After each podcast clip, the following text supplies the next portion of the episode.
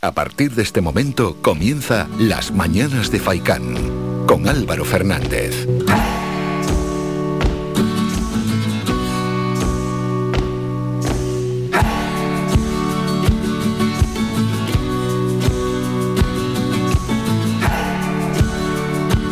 ¿Qué tal? Muy buenos días, bienvenidos a las Mañanas de Faicán.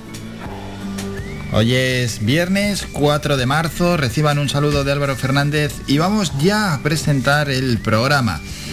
El que quiera participar que nos llame ahora mismo, el que quiera dejar una crítica, opinión, sugerencia, alabanza sobre cualquier tema de actualidad puede llamar ya al 928 70 75 25.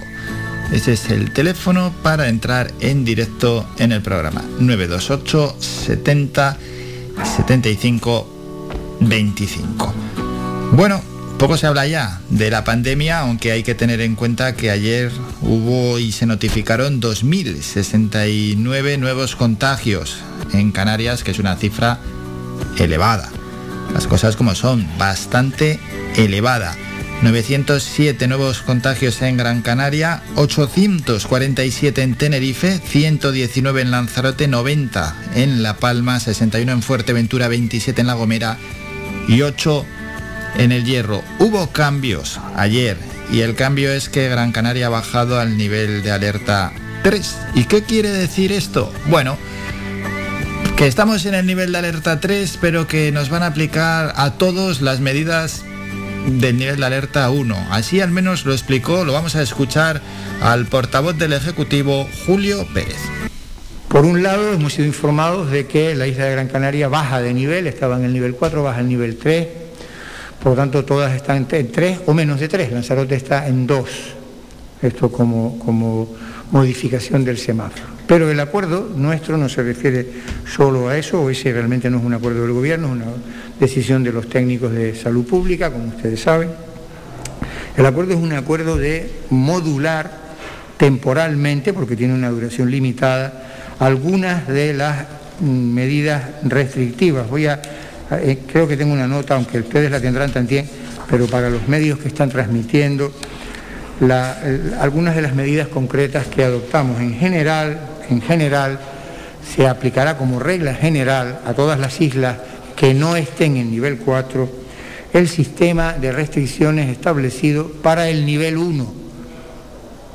Por lo tanto, las islas que estén en nivel 1, 2 y 3 tendrán el mismo sistema de medidas restrictivas. Salvo en algunos casos concretos. El resto, pues es como que estamos todos en nivel 1.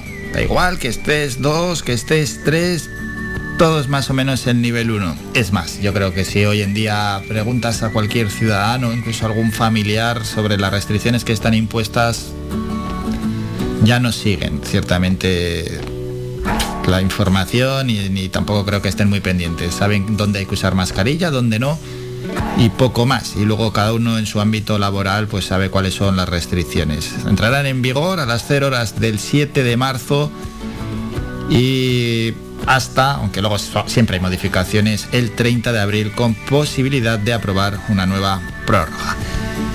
Por cierto, el que se quiera vacunar, ojo que esto también es importante, ¿eh?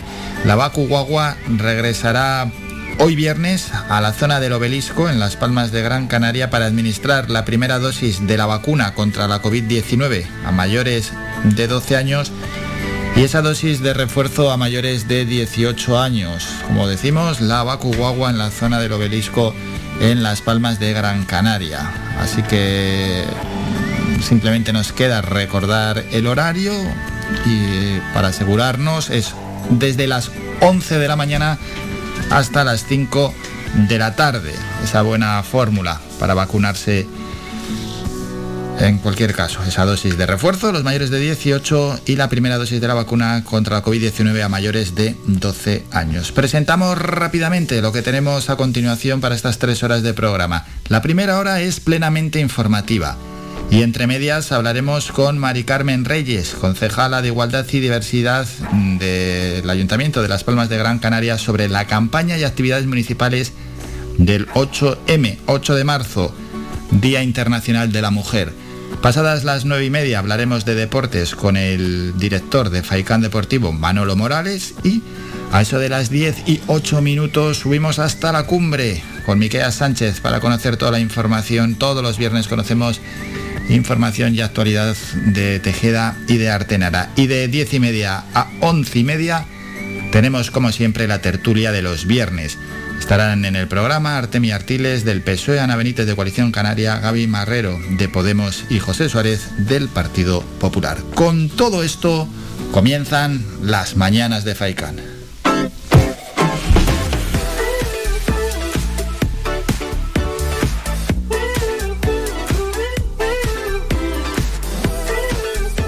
Vamos con las noticias municipio a municipio. El Ayuntamiento de Las Palmas de Gran Canaria, a través del área de urbanismo en coordinación con la de seguridad, está trabajando en la mejora de las condiciones de seguridad y de trabajo del Parque Central de Bomberos de Miller Bajo a través de una importante actuación para consolidar la estructura del edificio que ha supuesto una inversión de 271.000 euros. El alcalde Augusto Hidalgo. Como digo, esto es una primera fase que como habrán visto lo que pretende es, eh, mejorar la estructura del edificio, que es un edificio que, tenía, que tiene ya 50 años de existencia, donde las humedades, el lugar donde se construyó, pues ha ido deteriorando de forma llamativa su consistencia como edificio, aparte de las necesidades que tiene un edificio de este tipo que sostiene sus plantas a vehículos con un tonelaje importante. La previsión del consistorio es que esta actuación, que contaba con un plazo de ejecución de cinco meses, finalice entre finales de marzo y principios de abril. Hidalgo asegura que está trabajando trabajando asimismo en la redacción de un proyecto para construir en el futuro un nuevo edificio de bomberos que estaría situado en la circunvalación entre Almatriche y Siete Palmas. De esta forma, el actual Parque Central de Miller pasaría a estar a servicio de la zona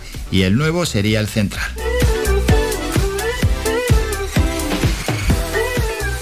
Pasamos a Telde, donde la Junta de Gobierno local acordó ayer jueves iniciar el proceso de licitación de la obra denominada repavimentación de calles en el barrio de Ojos de Garza para asfaltar 10 vías de este núcleo con un presupuesto inicial de 158.000 euros. Las empresas interesadas en ejecutar estos trabajos disponen de un plazo de 20 días naturales a partir de la publicación del anuncio en el perfil del contratante del Ayuntamiento de Telde para presentar sus propuestas.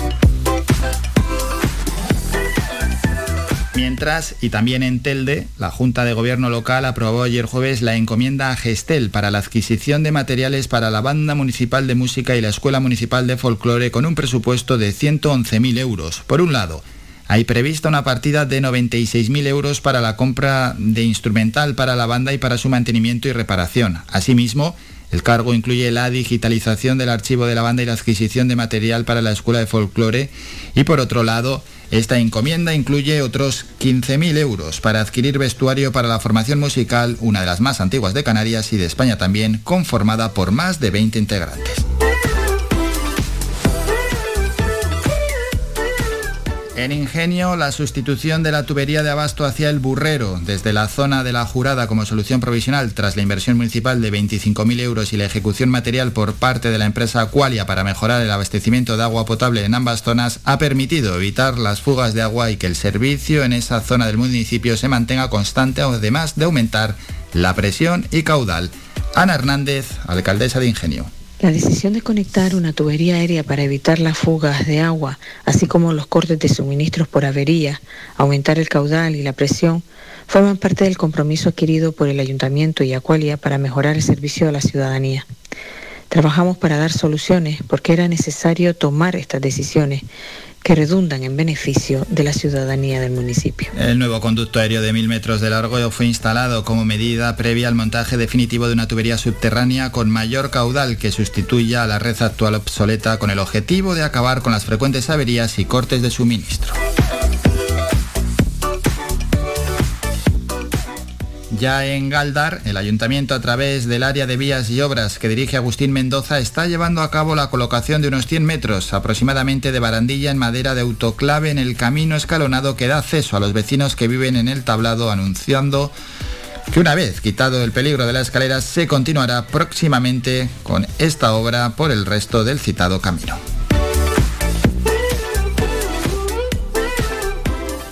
Seguimos con más asuntos. El Comité Ejecutivo del Consejo Insular de la Energía de Gran Canaria ha acordado adjudicar la estrategia Gran Canaria Circular a la empresa Egesan Energy al concurso convocado por el Cabildo Gran Canaria para la realización de una consultoría externa que sirva para desarrollar la estrategia insular de economía circular. A todo esto se presentaron seis empresas. Raúl García Brink es coordinador técnico de desarrollo económico, soberanía energética, clima y conocimiento del Cabildo de Gran Canaria. Con cuatro objetivos claros. Diagnosticar la circularidad de nuestra economía sobre el terreno, establecer metas y acciones para llevarla a cabo, diseminar también eh, los conceptos de la economía circular y los objetivos y acciones de esta estrategia tanto en el sector público como privado y por último llevar a cabo planes de acción circulares en empresas Gran Canaria.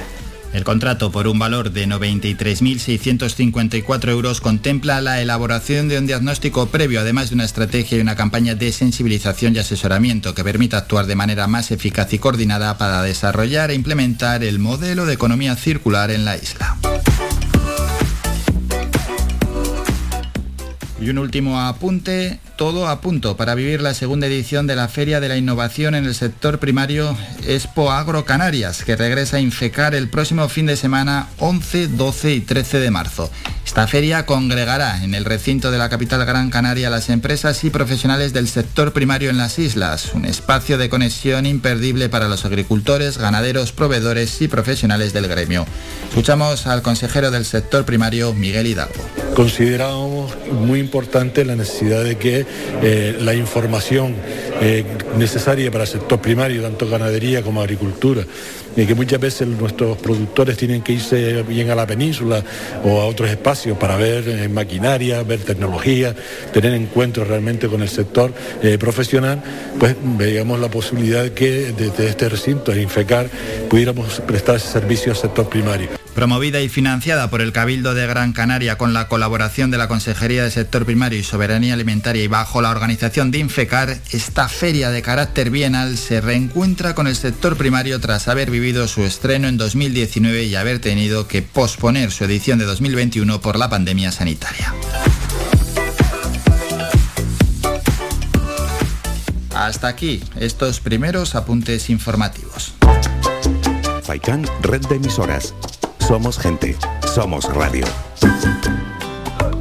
Y siempre al inicio del programa escuchamos una canción relacionada con este programa. Por aquí, por estos estudios, pasó Antoñito Molina.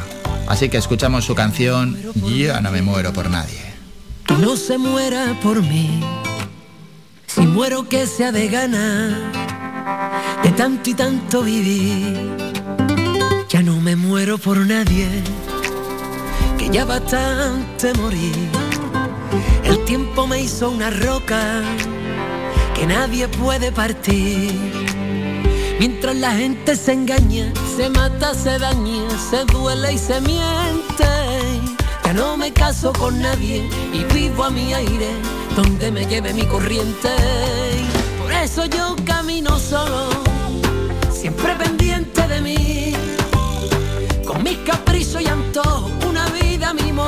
no comparto si no mueren por mí. Por eso yo camino solo, sin olvidarme de mí. Que solo tengo esta vida para reventarla y vivirla a mi manera peculiar de vivir.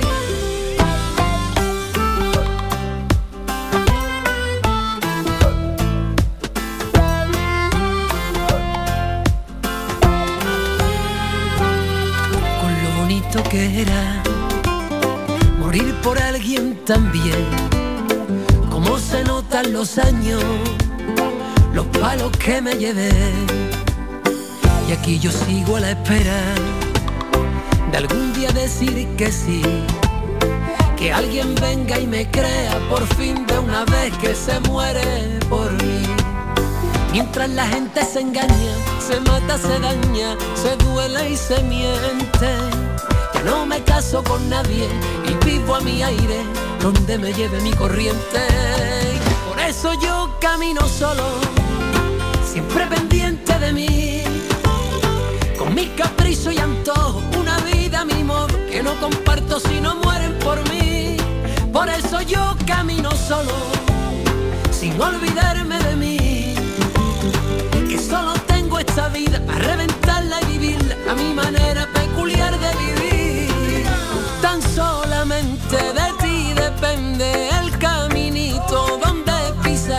nadie lo entiende, yo se lo pierden. Tú eres la dueña de tu libertad. Y ya llegó la hora y ser la persona que siempre estuvo dentro de ti, enterrando los duelos, esquivando miedo, la llave de tus labios al sonreír. Por eso yo camino solo, sin olvidarme de mí. Que solo tengo esta vía para reventarla y vivirla a mi manera peculiar de vivir.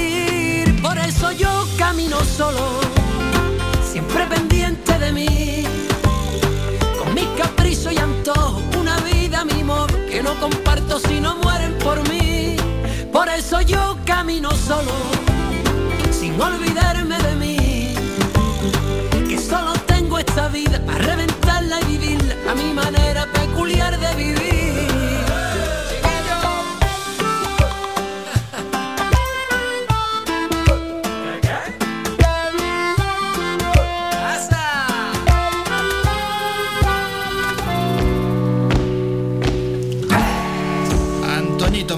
Vamos a publicidad. A la vuelta regresamos con el repaso a las temperaturas. Ojo, menudo acierto ayer, cuando no acierta tanto. A veces lo decimos, pero cuando acierta también hay que recordarlo de la Agencia Estatal de Meteorología que nos dijo que llovería por la noche y hoy por la mañana en zonas como Las Palmas de Gran Canaria o Telde y han acertado. Después vamos con Es Noticia y por supuesto el repaso a las portadas de los periódicos.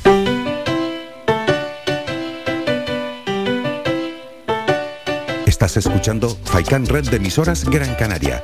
Sintonízanos en Las Palmas 91.4. Faikan Red de emisoras. Somos gente. Somos radio.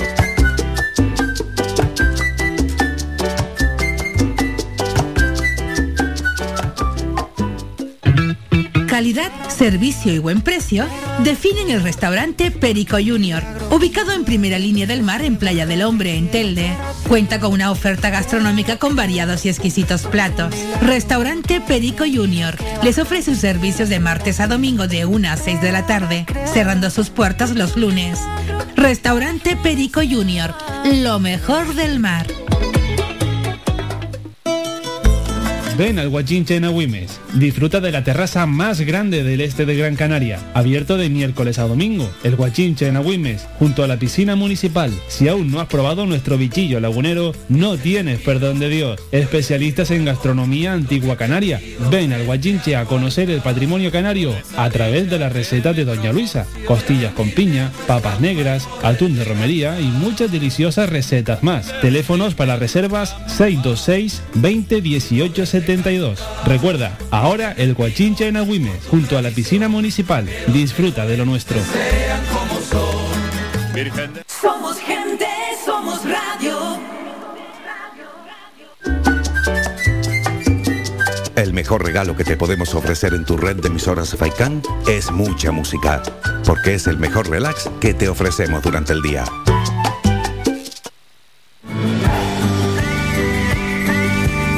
Escuchas Las Mañanas de Faicán con Álvaro Fernández.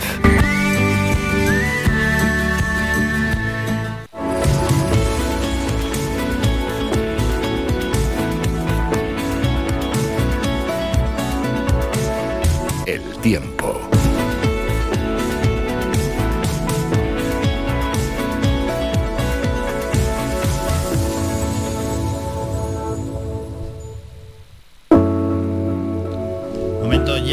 El repaso a las temperaturas. Para hoy empezamos en Las Palmas de Gran Canaria. Tenemos en estos momentos cubierto con lluvia, una probabilidad de lluvia que según vayan pasando las horas irá desapareciendo. Mañana cubierto con lluvia escasa y el viernes simplemente muy nuboso, con lluvia muy muy escasa. Las mínimas 16 grados, las máximas 20 grados, el viento soplando de procedencia norte, rachas 30-40 kilómetros horas y avisos de riesgo costero. En Telde más de lo mismo. Es que además hace nada estaba, estaba lloviendo, ahora no lo sé, no tengo una ventana al lado, pero hace escasos minutos estaba lloviendo. Muy nuboso con lluvia. Para estos momentos y luego ya la probabilidad de lluvia irá descendiendo. Mañana muy nuboso con lluvia escasa y el domingo simplemente muy nuboso. Las mínimas 14-15 grados y las máximas en torno a los 20 grados. Aviso, riesgo por viento y también ese aviso de riesgo costeros. En el eh, este y sureste de nuestra isla también muy nuboso con lluvia escasa hoy, mañana más de lo mismo y el domingo simplemente nubosidad. Las mínimas 13-14 grados, las máximas casi no llegan ni a los 20. Aviso también de riesgo por viento y costero la zona oeste, para hoy y para mañana se esperan cielos despejados y el domingo algo más de nubosidad. Las mínimas 15 grados, las máximas 21 grados. Eso sí, aviso también de riesgo por viento y riesgo costero de nuestra isla de todo un poco, desde intervalos nubosos hasta cielos a ratos más despejados. Mañana más de lo mismo, puede haber nubosidad con incluso eh, algo de probabilidad de lluvia hoy y mañana, aunque también habrá determinados momentos del día con cielos mm, despejados. El domingo más nubosidad, las mínimas 16-17 grados, las máximas cercanas a los 22 y también es aviso de riesgo por viento y riesgo costero. Y vamos a terminar en la cumbre. Para hoy bastante mucha nubosidad, mañana más de lo mismo y el domingo prácticamente igual. Y también ese aviso por precipitación de lluvia escasa en la cumbre de Gran Canaria, donde también hay incluso aviso por riesgo de viento.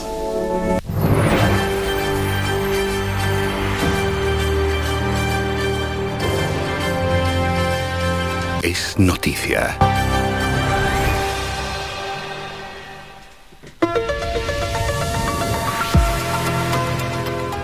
Es noticia que estamos en esta Gran Canaria en el nivel epidemiológico 3, en ese semáforo de alerta que no deja de ser rojo, pero nos van a aplicar a todos medidas del nivel 1. No lo digo yo, lo dice el portavoz del Ejecutivo Canario, Julio Pérez.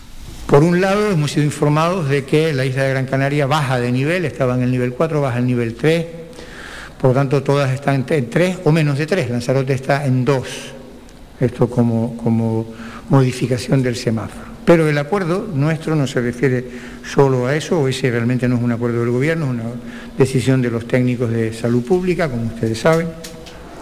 El acuerdo es un acuerdo de modular temporalmente, porque tiene una duración limitada, algunas de las medidas restrictivas. Voy a, eh, creo que tengo una nota, aunque ustedes la tendrán también, pero para los medios que están transmitiendo, algunas de las medidas concretas que adoptamos. En general, en general, se aplicará como regla general a todas las islas que no estén en nivel 4 el sistema de restricciones establecido para el nivel 1. Por lo tanto, las islas que estén en nivel 1, 2 y 3 tendrán el mismo sistema de medidas restrictivas. Bueno, pues así estamos. Y entre tanto ayer 2.069 nuevos positivos. En nuestra isla 907, 847 nuevos positivos se notificaron en Tenerife, 119 en Lanzarote, 90 en La Palma, 61 en Fuerteventura, 27 en La Gomera y 8 en El Hierro. Nivel 3, Tenerife, Gran Canaria, Fuerteventura, La Palma, La Gomera y El Hierro. Nivel de alerta 2, Lanzarote y La Graciosa.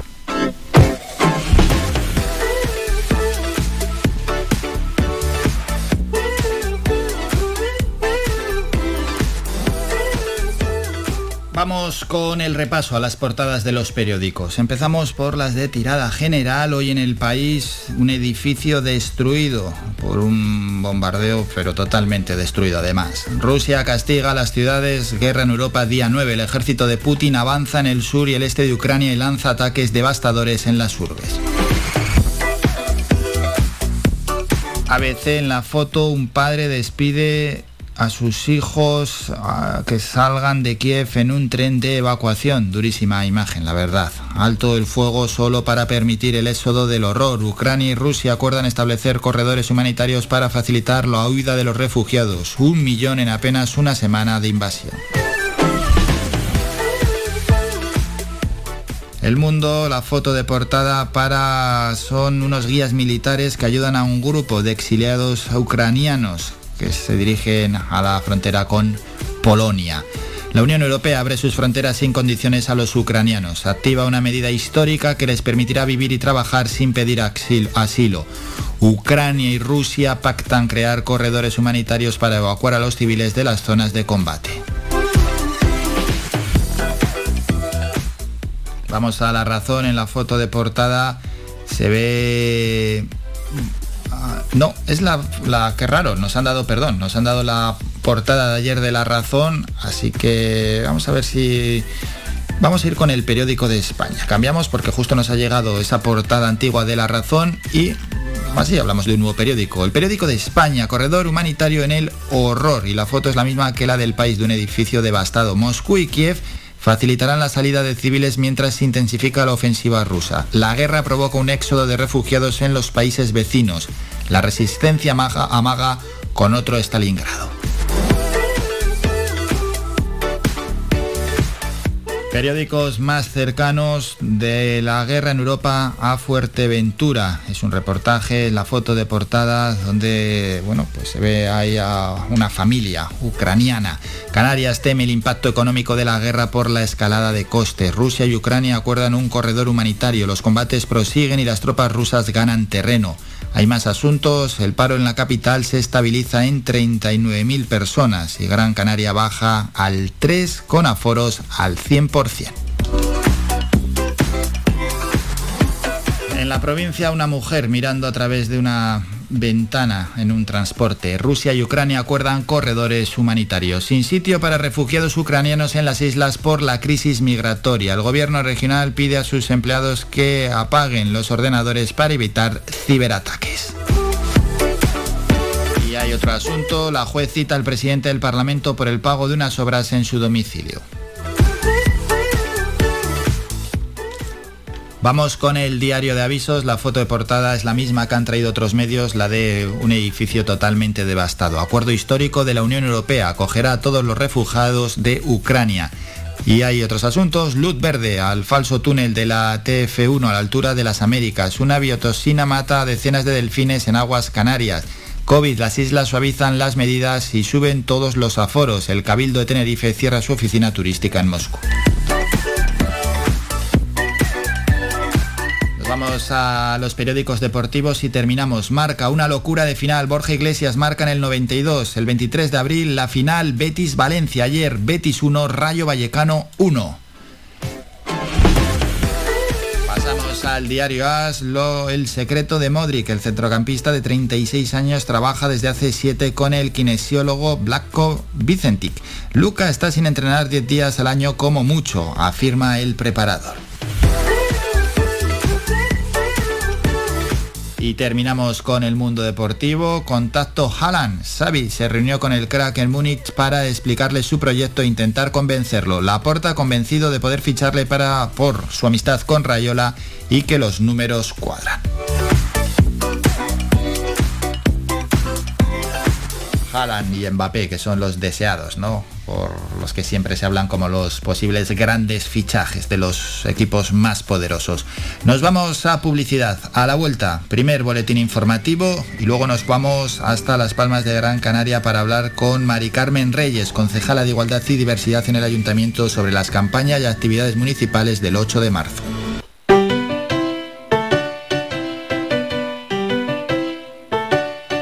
Escuchando Faikan Red de emisoras Gran Canaria. Sintonízanos en Las Palmas 91.4. Faikan Red de emisoras. Somos gente. Somos radio.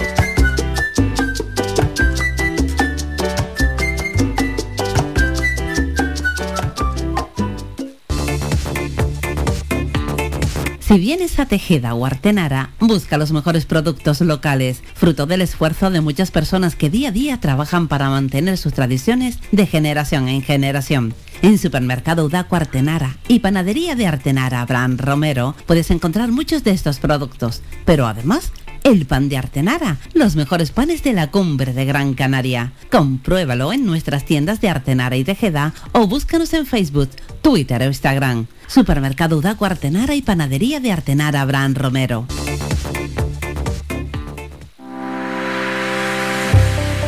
Descarga gratis nuestra app oficial Faikan Red de Emisoras y escúchanos en directo, además de todos nuestros programas en repetición, imágenes, vídeos y noticias.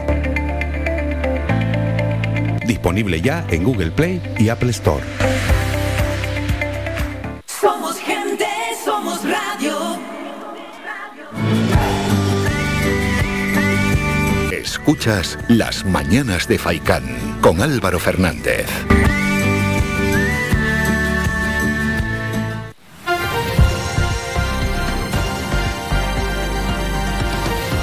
Noticias.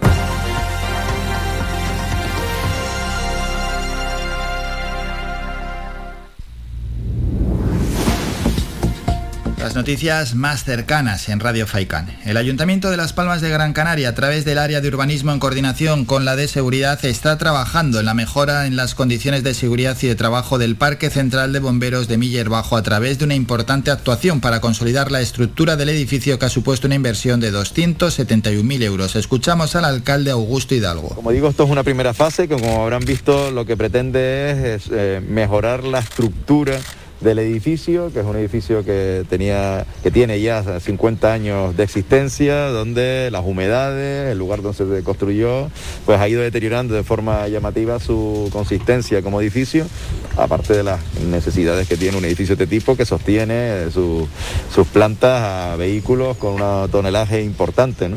La previsión del consistorio es que esta actuación, que contaba con un plazo de ejecución de cinco meses, finalice entre finales de marzo y principios de abril.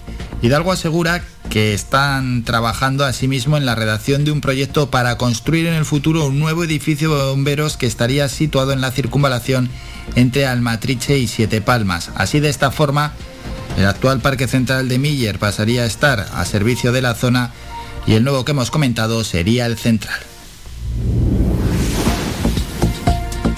Ya en Telde, la Junta de Gobierno local acordó ayer jueves iniciar el proceso de licitación de la obra denominada repavimentación de calles en el barrio de, Ojos de Garza para asfaltar 10 vías de este núcleo con un presupuesto inicial de 158.000 euros. Las empresas interesadas en ejecutar estos trabajos disponen de un plazo de 20 días naturales a partir de la publicación del anuncio en el perfil del contratante del Ayuntamiento de Telde para presentar sus propuestas. Mientras la Junta de Gobierno Local del mismo municipio de Telde aprobó ayer jueves la encomienda a Gestel para la adquisición de materiales para la Banda Municipal de Música y la Escuela Municipal de Folclore con un presupuesto total de 111.000 euros. Por un lado, hay prevista una partida de 96.000 euros para la compra de instrumental para la banda y para su mantenimiento y reparación. Asimismo, el cargo incluye la digitalización del archivo de la banda y la adquisición de material para la Escuela de Folclore. Y por otro lado, esta encomienda incluye otros 15.000 euros para adquirir vestuario para la formación musical, que es una de las más antiguas de Canarias y de España, conformada por más de 20 integrantes. Pasamos a Ingenio, donde la sustitución de la tubería de abasto hacia el burrero desde la zona de la jurada como solución provisional tras la inversión municipal de 25.000 euros y la ejecución material por parte de la empresa Aqualia para mejorar el abastecimiento de agua potable en ambas zonas ha permitido evitar las fugas de agua y que el servicio en esta zona del municipio se mantenga constante, además de aumentar la presión y caudal. Así lo dice Ana Hernández, alcaldesa de Ingenio. La decisión de conectar una tubería aérea para evitar las fugas de agua, así como los cortes de suministros por avería, aumentar el caudal y la presión, forman parte del compromiso adquirido por el Ayuntamiento y Acualia para mejorar el servicio a la ciudadanía. Trabajamos para dar soluciones porque era necesario tomar estas decisiones que redundan en beneficio de la ciudadanía del municipio. El nuevo conducto aéreo de mil metros de largo fue instalado como medida previa al montaje definitivo de una tubería subterránea con mayor caudal que sustituya a la red actual obsoleta con el objetivo de acabar con las frecuentes averías y cortes de suministro. En Galdar, el ayuntamiento, a través del área de vías y obras que dirige Agustín Mendoza, está llevando a cabo la colocación de unos 100 metros aproximadamente de barandilla en madera de autoclave en el camino escalonado que da acceso a los vecinos que viven en el tablado. Una vez quitado el peligro de la escalera, se continuará próximamente con esta obra por el resto del citado camino. El Comité Ejecutivo, cambiamos de asunto, del Consejo Insular de la Energía de Gran Canaria ha acordado adjudicar la estrategia Gran Canaria Circular a la empresa Egesan Energy. Lo hace al concurso convocado por el Cabildo de Gran Canaria para la realización de una consultoría externa que sirva para desarrollar la estrategia insular de economía circular, donde se presentaron seis empresas. Raúl García Brink es coordinador técnico de Desarrollo Económico, Soberanía Energética, Clima y Conocimiento del Cabildo de Gran Canaria. Presenta los objetivos de la estrategia Gran Canaria Circular. Con cuatro objetivos claros. Diagnosticar la circularidad de nuestra economía sobre el terreno, establecer metas y acciones para llevarla a cabo, diseminar también eh, los conceptos de la economía circular y los objetivos y acciones de esta estrategia, tanto en el sector público como privado, y por último, llevar a cabo planes de acción circulares en empresas Gran Canaria. El contrato por un valor de 93.654 euros contempla la elaboración de un diagnóstico previo, además de una estrategia y una campaña de sensibilización y asesoramiento que permita actuar de manera más eficaz y coordinada para desarrollar e implementar el modelo económico circular en la isla. El último apunte, todo a punto para vivir la segunda edición de la Feria de la Innovación en el sector primario Expo Agro Canarias, que regresa a Infecar el próximo fin de semana, el 11, 12 y 13 de marzo. Esta feria congregará en el recinto de la capital Gran Canaria las empresas y profesionales del sector primario de las islas, un espacio de conexión imperdible para los agricultores, ganaderos, proveedores y profesionales del gremio. Miguel Hidalgo, consejero del sector primario. Considerábamos muy importante la necesidad de que eh, la información eh, necesaria para el sector primario, tanto ganadería como agricultura, y que muchas veces nuestros productores tienen que irse bien a la península o a otros espacios para ver eh, maquinaria, ver tecnología, tener encuentros realmente con el sector profesional, pues veíamos la posibilidad que desde este recinto, de Infecar, pudiéramos prestar ese servicio al sector primario. Terminamos con la información más cercana, regresamos a las 10 con un nuevo boletín informativo. Síguenos en nuestras redes sociales. Estamos en Facebook, Twitter e Instagram. Búscanos como Radio Faicán FM y descubre todas nuestras novedades.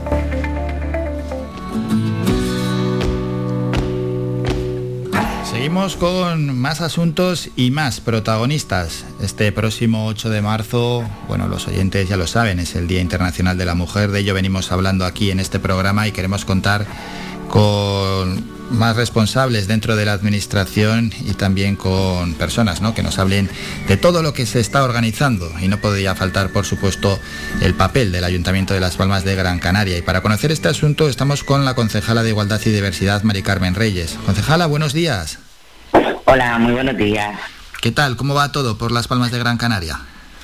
Muy bien, mojaditos hoy, pero bien. Mojaditos porque no para de llover hoy, pero bueno, bien, muy bien. Bien, ¿no? El año ha empezado bien y además eh, sumidos en, pleno carnaval. Bueno, un carnaval con restricciones, pero en el Parque Santa Catalina se están celebrando diversos actos. Sí, sí, y con una participación de público bastante masiva. La verdad es que ya todo el mundo tenemos ganas de, pues no lo sé, de un poquito de normalidad, de volver a disfrutar, pues de encuentros con familias sociales, con amigos y de fiesta también teníamos ganas. Sí, sí, sí, hay, hay, muchas ganas, hay que esperar un poquito y ojalá esto no se tuerza, porque algo parecido también decíamos en octubre, en noviembre, parecía que la cosa no se iba a torcer, pero vaya, nos pegó la sexta ola, esperemos que no haya ni séptima ni octava, ojalá, vamos a cruzar los dedos porque uno nunca sabe. No, no, no, o sea, todo hay que hacerlo con, con precaución, con mucha responsabilidad, eh, manteniendo siempre todas las indicaciones que nos mandan desde sanidad. La verdad es que los actos en el Parque de Santa Catalina están muy controlados en cuanto a los aforos, eh, no te puedes levantar de la silla, aunque los pies cuando oyes la música se te vayan, pero no, está todo muy controlado, bastante seguridad está todo perimetrado, bastante eh, personal eh, en cuanto a zafatas y azafatos para colocar a la gente, está todo muy, muy controlado. O sea, eh, vuelvo a lo que siempre decimos, tenemos que disfrutar, pero con mucha responsabilidad y mucha precaución. Sí, y con responsabilidad y precaución y tomando todas las medidas sanitarias pertinentes se va a celebrar este 8M, un Día Internacional de la Mujer que este año llega a las Palmas de Gran Canaria con un lema, hablando, estás más guapa. Sí, lo que hemos querido hacer es contraponer este eslogan al típico tópico machista ese de callada o calladita estás más guapa.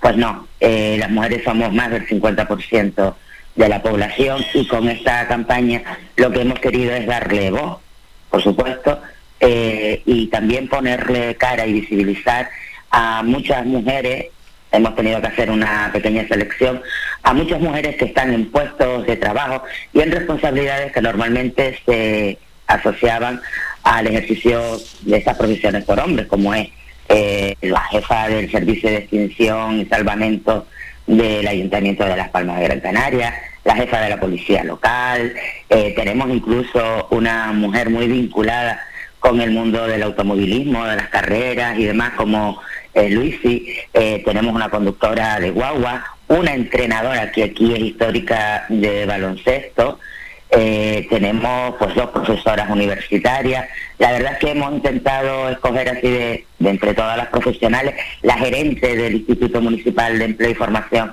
del ayuntamiento, la presidenta de la coordinadora de ONG. Hemos querido pues, hacer y hemos hecho una pequeña selección de todas esas mujeres profesionales, eh, porque por mucho que estemos en el año en que estemos y hayamos avanzado, porque hemos avanzado, nos queda mucho camino que recorrer, las mujeres siguen teniendo una más dificultades y, y algún que otro o bastantes hándicaps para llegar a esos puestos de alta dirección y lo vemos día a día. Sí, de alta dirección e incluso algunos que no son ni, ni de alta dirección, por aquella división de esos trabajos que parecen destinados sí. a los hombres y otros también, hay que decirlo, que parecen destinados a las mujeres y, y, y que todavía sí. nos choque ¿eh? cuando vemos a una mujer realizando cierta actividad laboral o que nos choque también, porque todo hay que decirlo, algún hombre realizando también otras actividades laborales pues es que es como ha, como ha dicho concejala, es que queda mucho todavía por recorrer. Sí, nos queda mucho por recorrer, el camino es largo, seguimos dando pasitos y dejar claro que sí, que cuando, bueno, cuando decía puestos de dirección también me, me refería de alta responsabilidad. Sí, sí, sí. Eh, nos queda camino por recorrer, pero ese camino si lo recorremos juntos y juntas, vamos a avanzar mejor y más rápido. Y lo que dices, también hay mucho eh, el desempeño de muchas labores que de trabajo asociado a las mujeres, como en este caso el más evidente es los cuidados. Eh, todavía seguimos diciendo enfermera, ¿no? igual que decimos médico, no decimos médica ni doctora. Eh, sí, nos queda camino por recorrer, pero eh, también tenemos que reconocer que hemos avanzado. Nos queda mucho.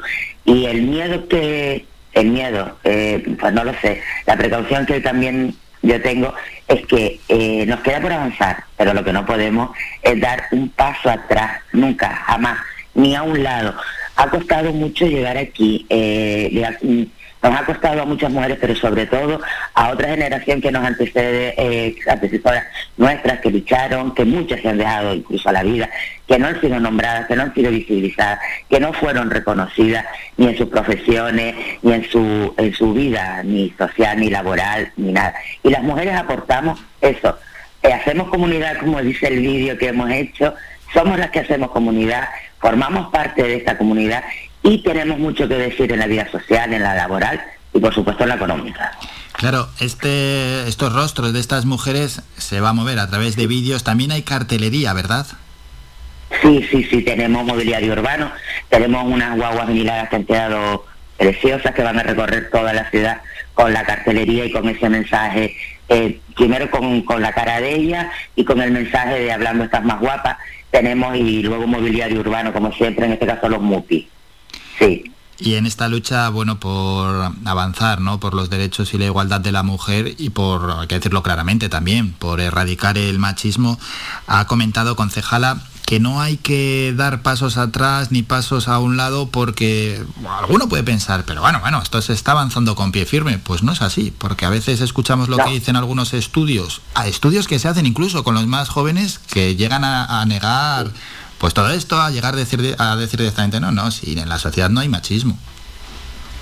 Ya, por eso insistimos mucho, mucho desde la concejalía y tenemos distintos proyectos en los centros de formación eh, formación, formación, formación, educación en igualdad, formación en valores, en equidad, en justicia, eh, y no solo para las mujeres, pero en especial para las mujeres para que detecten, pero también tenemos que trabajar con los hombres.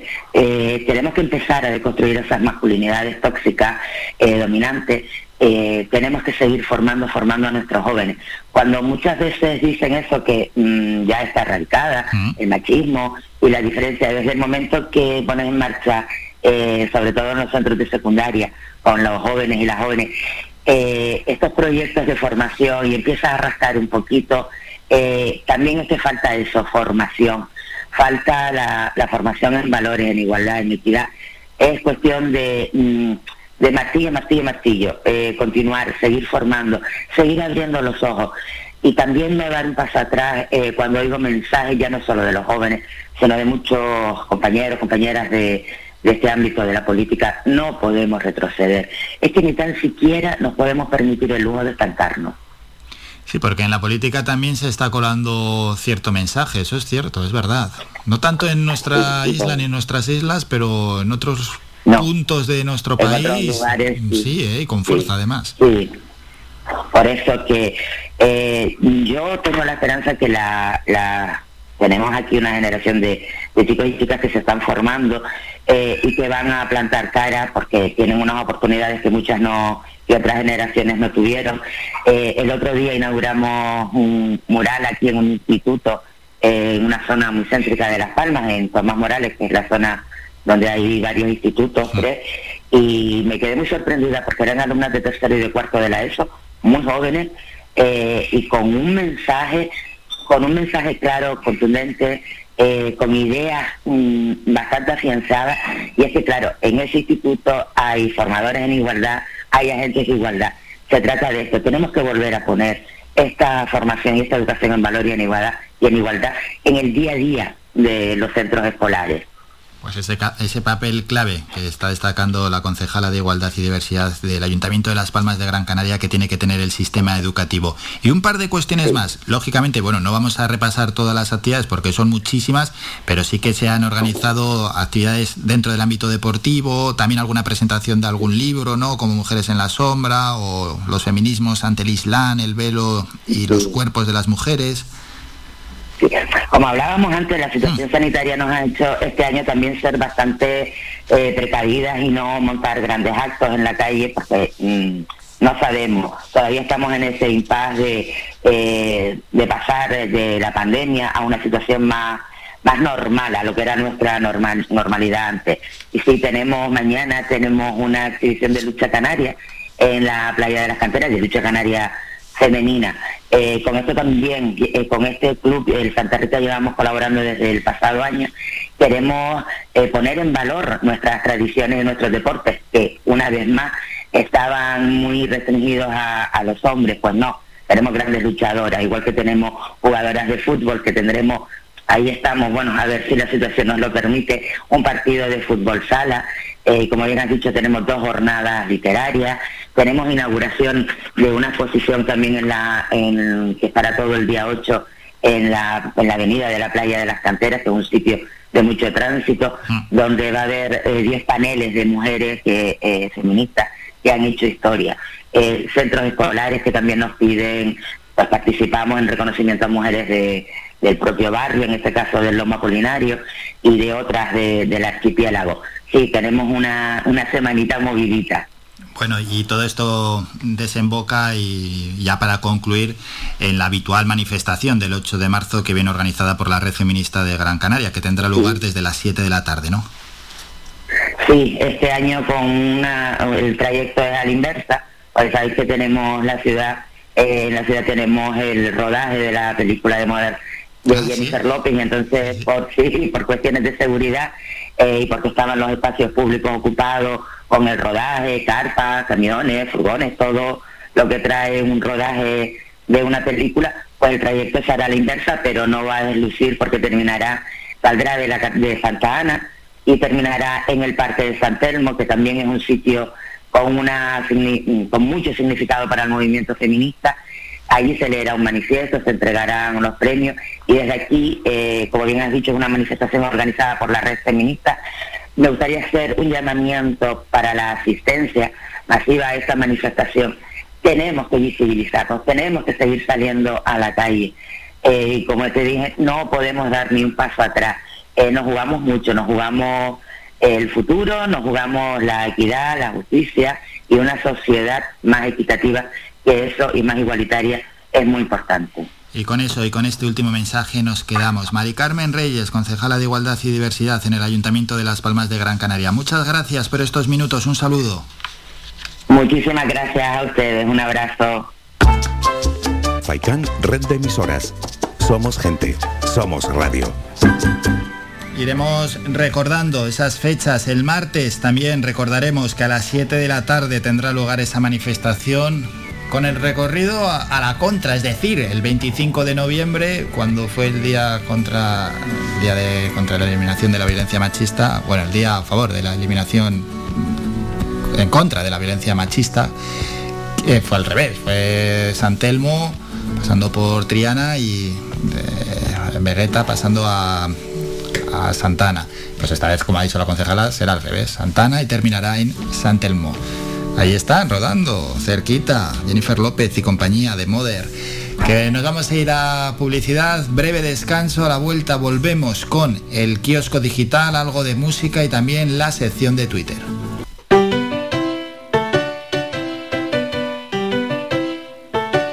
Estás escuchando Faikan Red de emisoras Gran Canaria. Sintonízanos en Las Palmas 91.4. FAICAN, red de emisoras.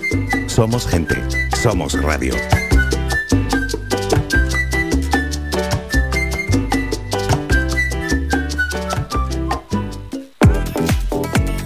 A cualquier hora y para cualquier problema, llegan los coches amarillos. Llega Desatascos Jumbo 928 230265. Desatascos domésticos industriales y de redes ayuntamientos. Vaciado de pozos, achique de agua, aljibes o por lluvias. Tratamiento de legionela. Trabajos en todo tipo de embarcaciones. 638 748 731. Limpiezas de choque y localización de arquetas ocultas. Más de 34 años sin descanso. 24 horas sin excepción. 928 230265. Pioneros en limpieza de estanques y redes heredades de agua. No contrate intermediarios. Llámenos directo y ahorre tiempo y dinero. 638 748 731. Somos gente, somos radio.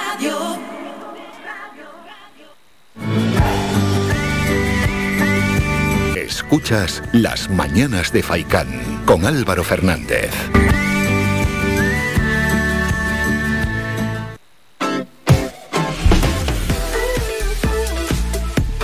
Momento ya para ir con esa sección que dirige el periodista Juan Cruz Peña. Entre que vuelve a su incorporación al programa, vamos nosotros con ella. Empezamos este repaso de los principales medios digitales que tenemos en nuestro país en el Confidencial.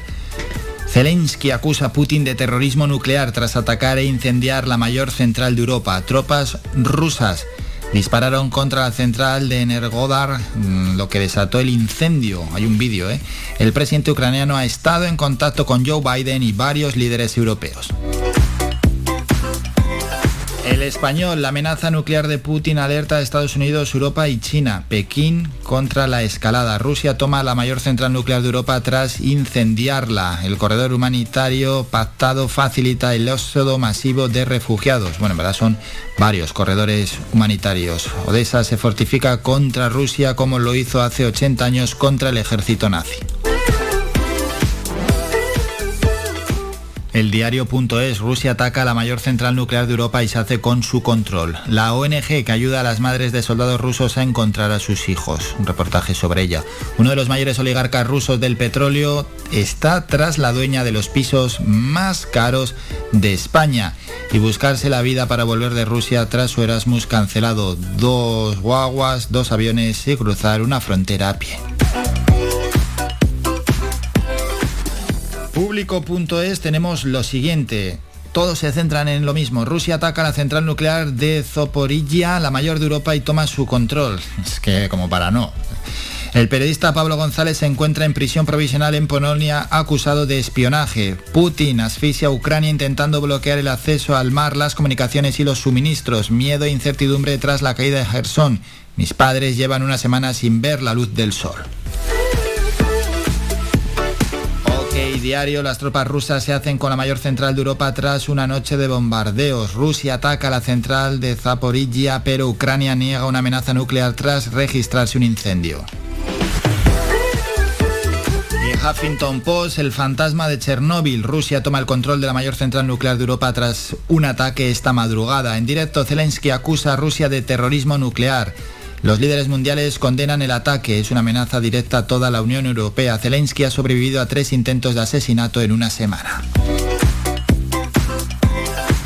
Terminamos con los medios, en este caso económicos. Vamos con el economista.es. El nuevo latigazo inflacionista abre cuatro vías que anticipan la recesión. Si en 2020 se hubiera preguntado a cualquier analista cuál sería el desencadenante de la próxima recesión, pocos o ninguno habrían apostado por la inflación. La crisis bélica se ha sumado a la recuperación económica y los expertos ven cuatro frentes para la economía. Y cinco días, estas son las subidas de impuestos que proponen los expertos. Y bueno, viene dentro una, una, noticia sobre esta reforma fiscal. El cierre del granero de España anticipa una subida de precios en alimentos. Nueva sangría en la bolsa. El IBEX cae un 2% y pierde los 7.900 puntos tras el ataque a una central nuclear ucraniana. Así está la información de los medios digitales. Vamos a coger un poquito de aire y terminamos ya con esta primera hora informativa. Ricky Martin, otra noche en LA. Quizá por pena, tal vez orgullo o cobardía, pero hoy me levanté pensando en ti, pensando en ti. Buenos días te escribo esto mientras el desayuno se enfría. Cuéntame todo que tanto has hecho que de tu vida. Y es que me levanté pensando en ti, pensando en ti. Hoy salí en el viejo Mustang que tanto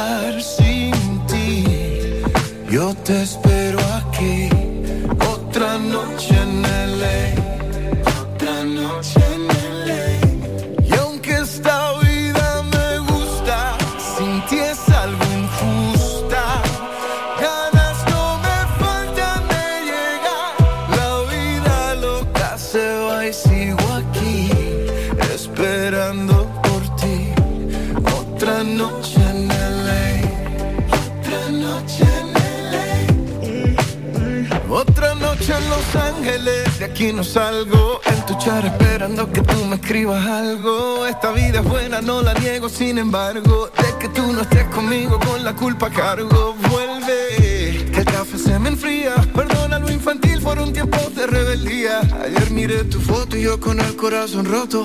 Porque en la foto de muestra yo se suponía. Cuando te vuelva a ver. Si vienes a mi cumpleaños te guardo pastel. Si pasas por la Melrose me verás con un cartel Que te dice vuelve a casa Yo no soy aquel que te dejaba la cena servida. Por el contrario yo te hago la comida. Quise hacer algo diferente hoy. Guardé el Rolls Royce, yeah. Hoy salí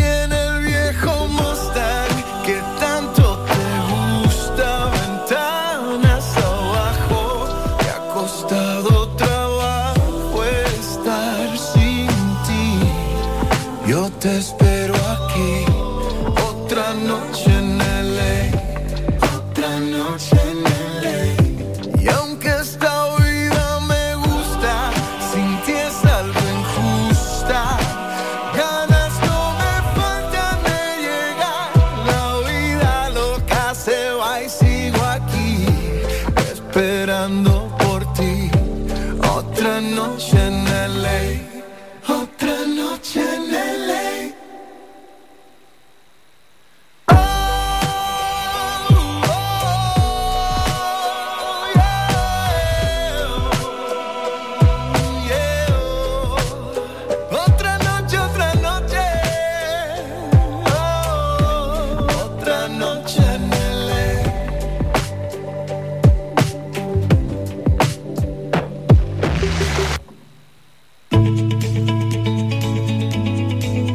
Topic.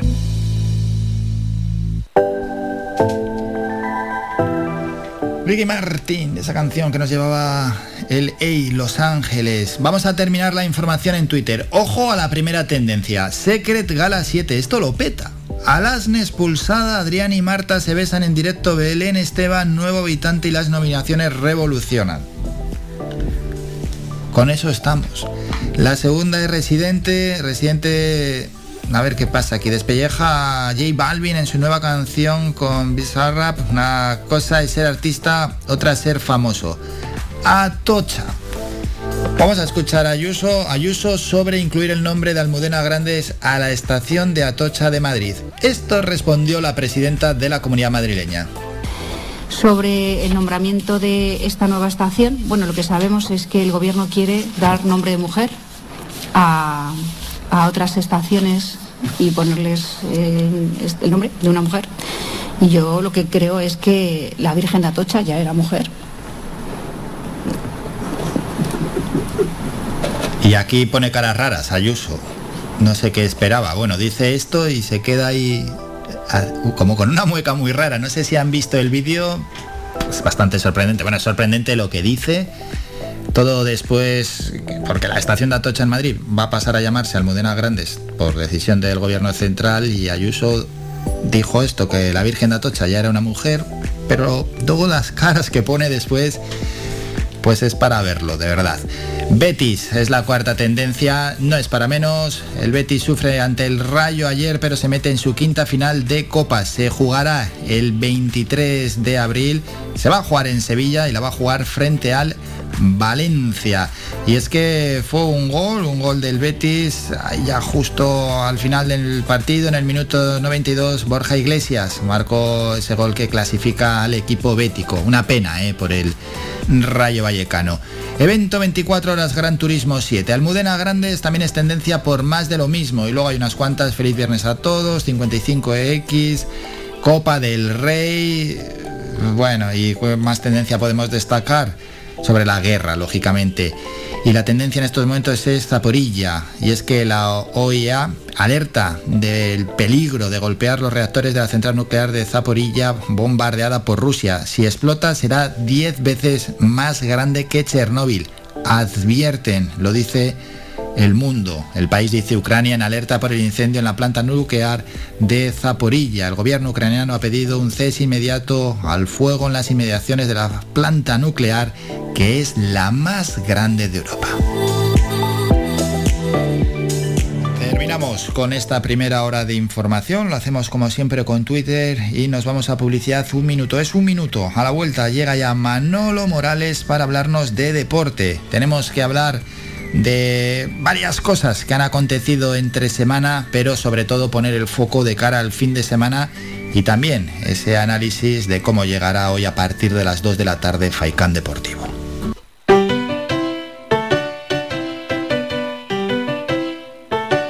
Estás escuchando Faikán Red de emisoras Gran Canaria. Sintonízanos en Las Palmas 91.4. Faikán Red de emisoras. Somos gente. Somos radio.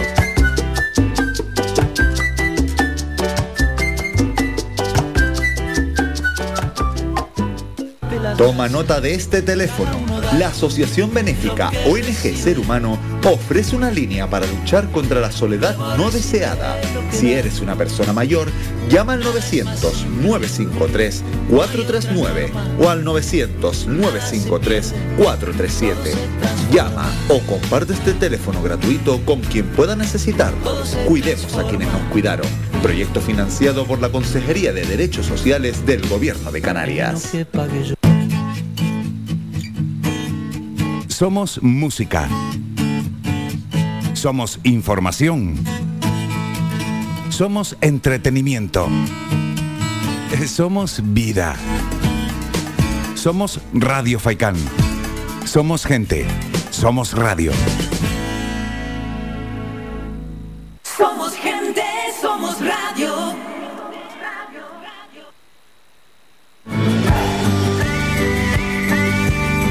Escuchas Las Mañanas de Faicán con Álvaro Fernández.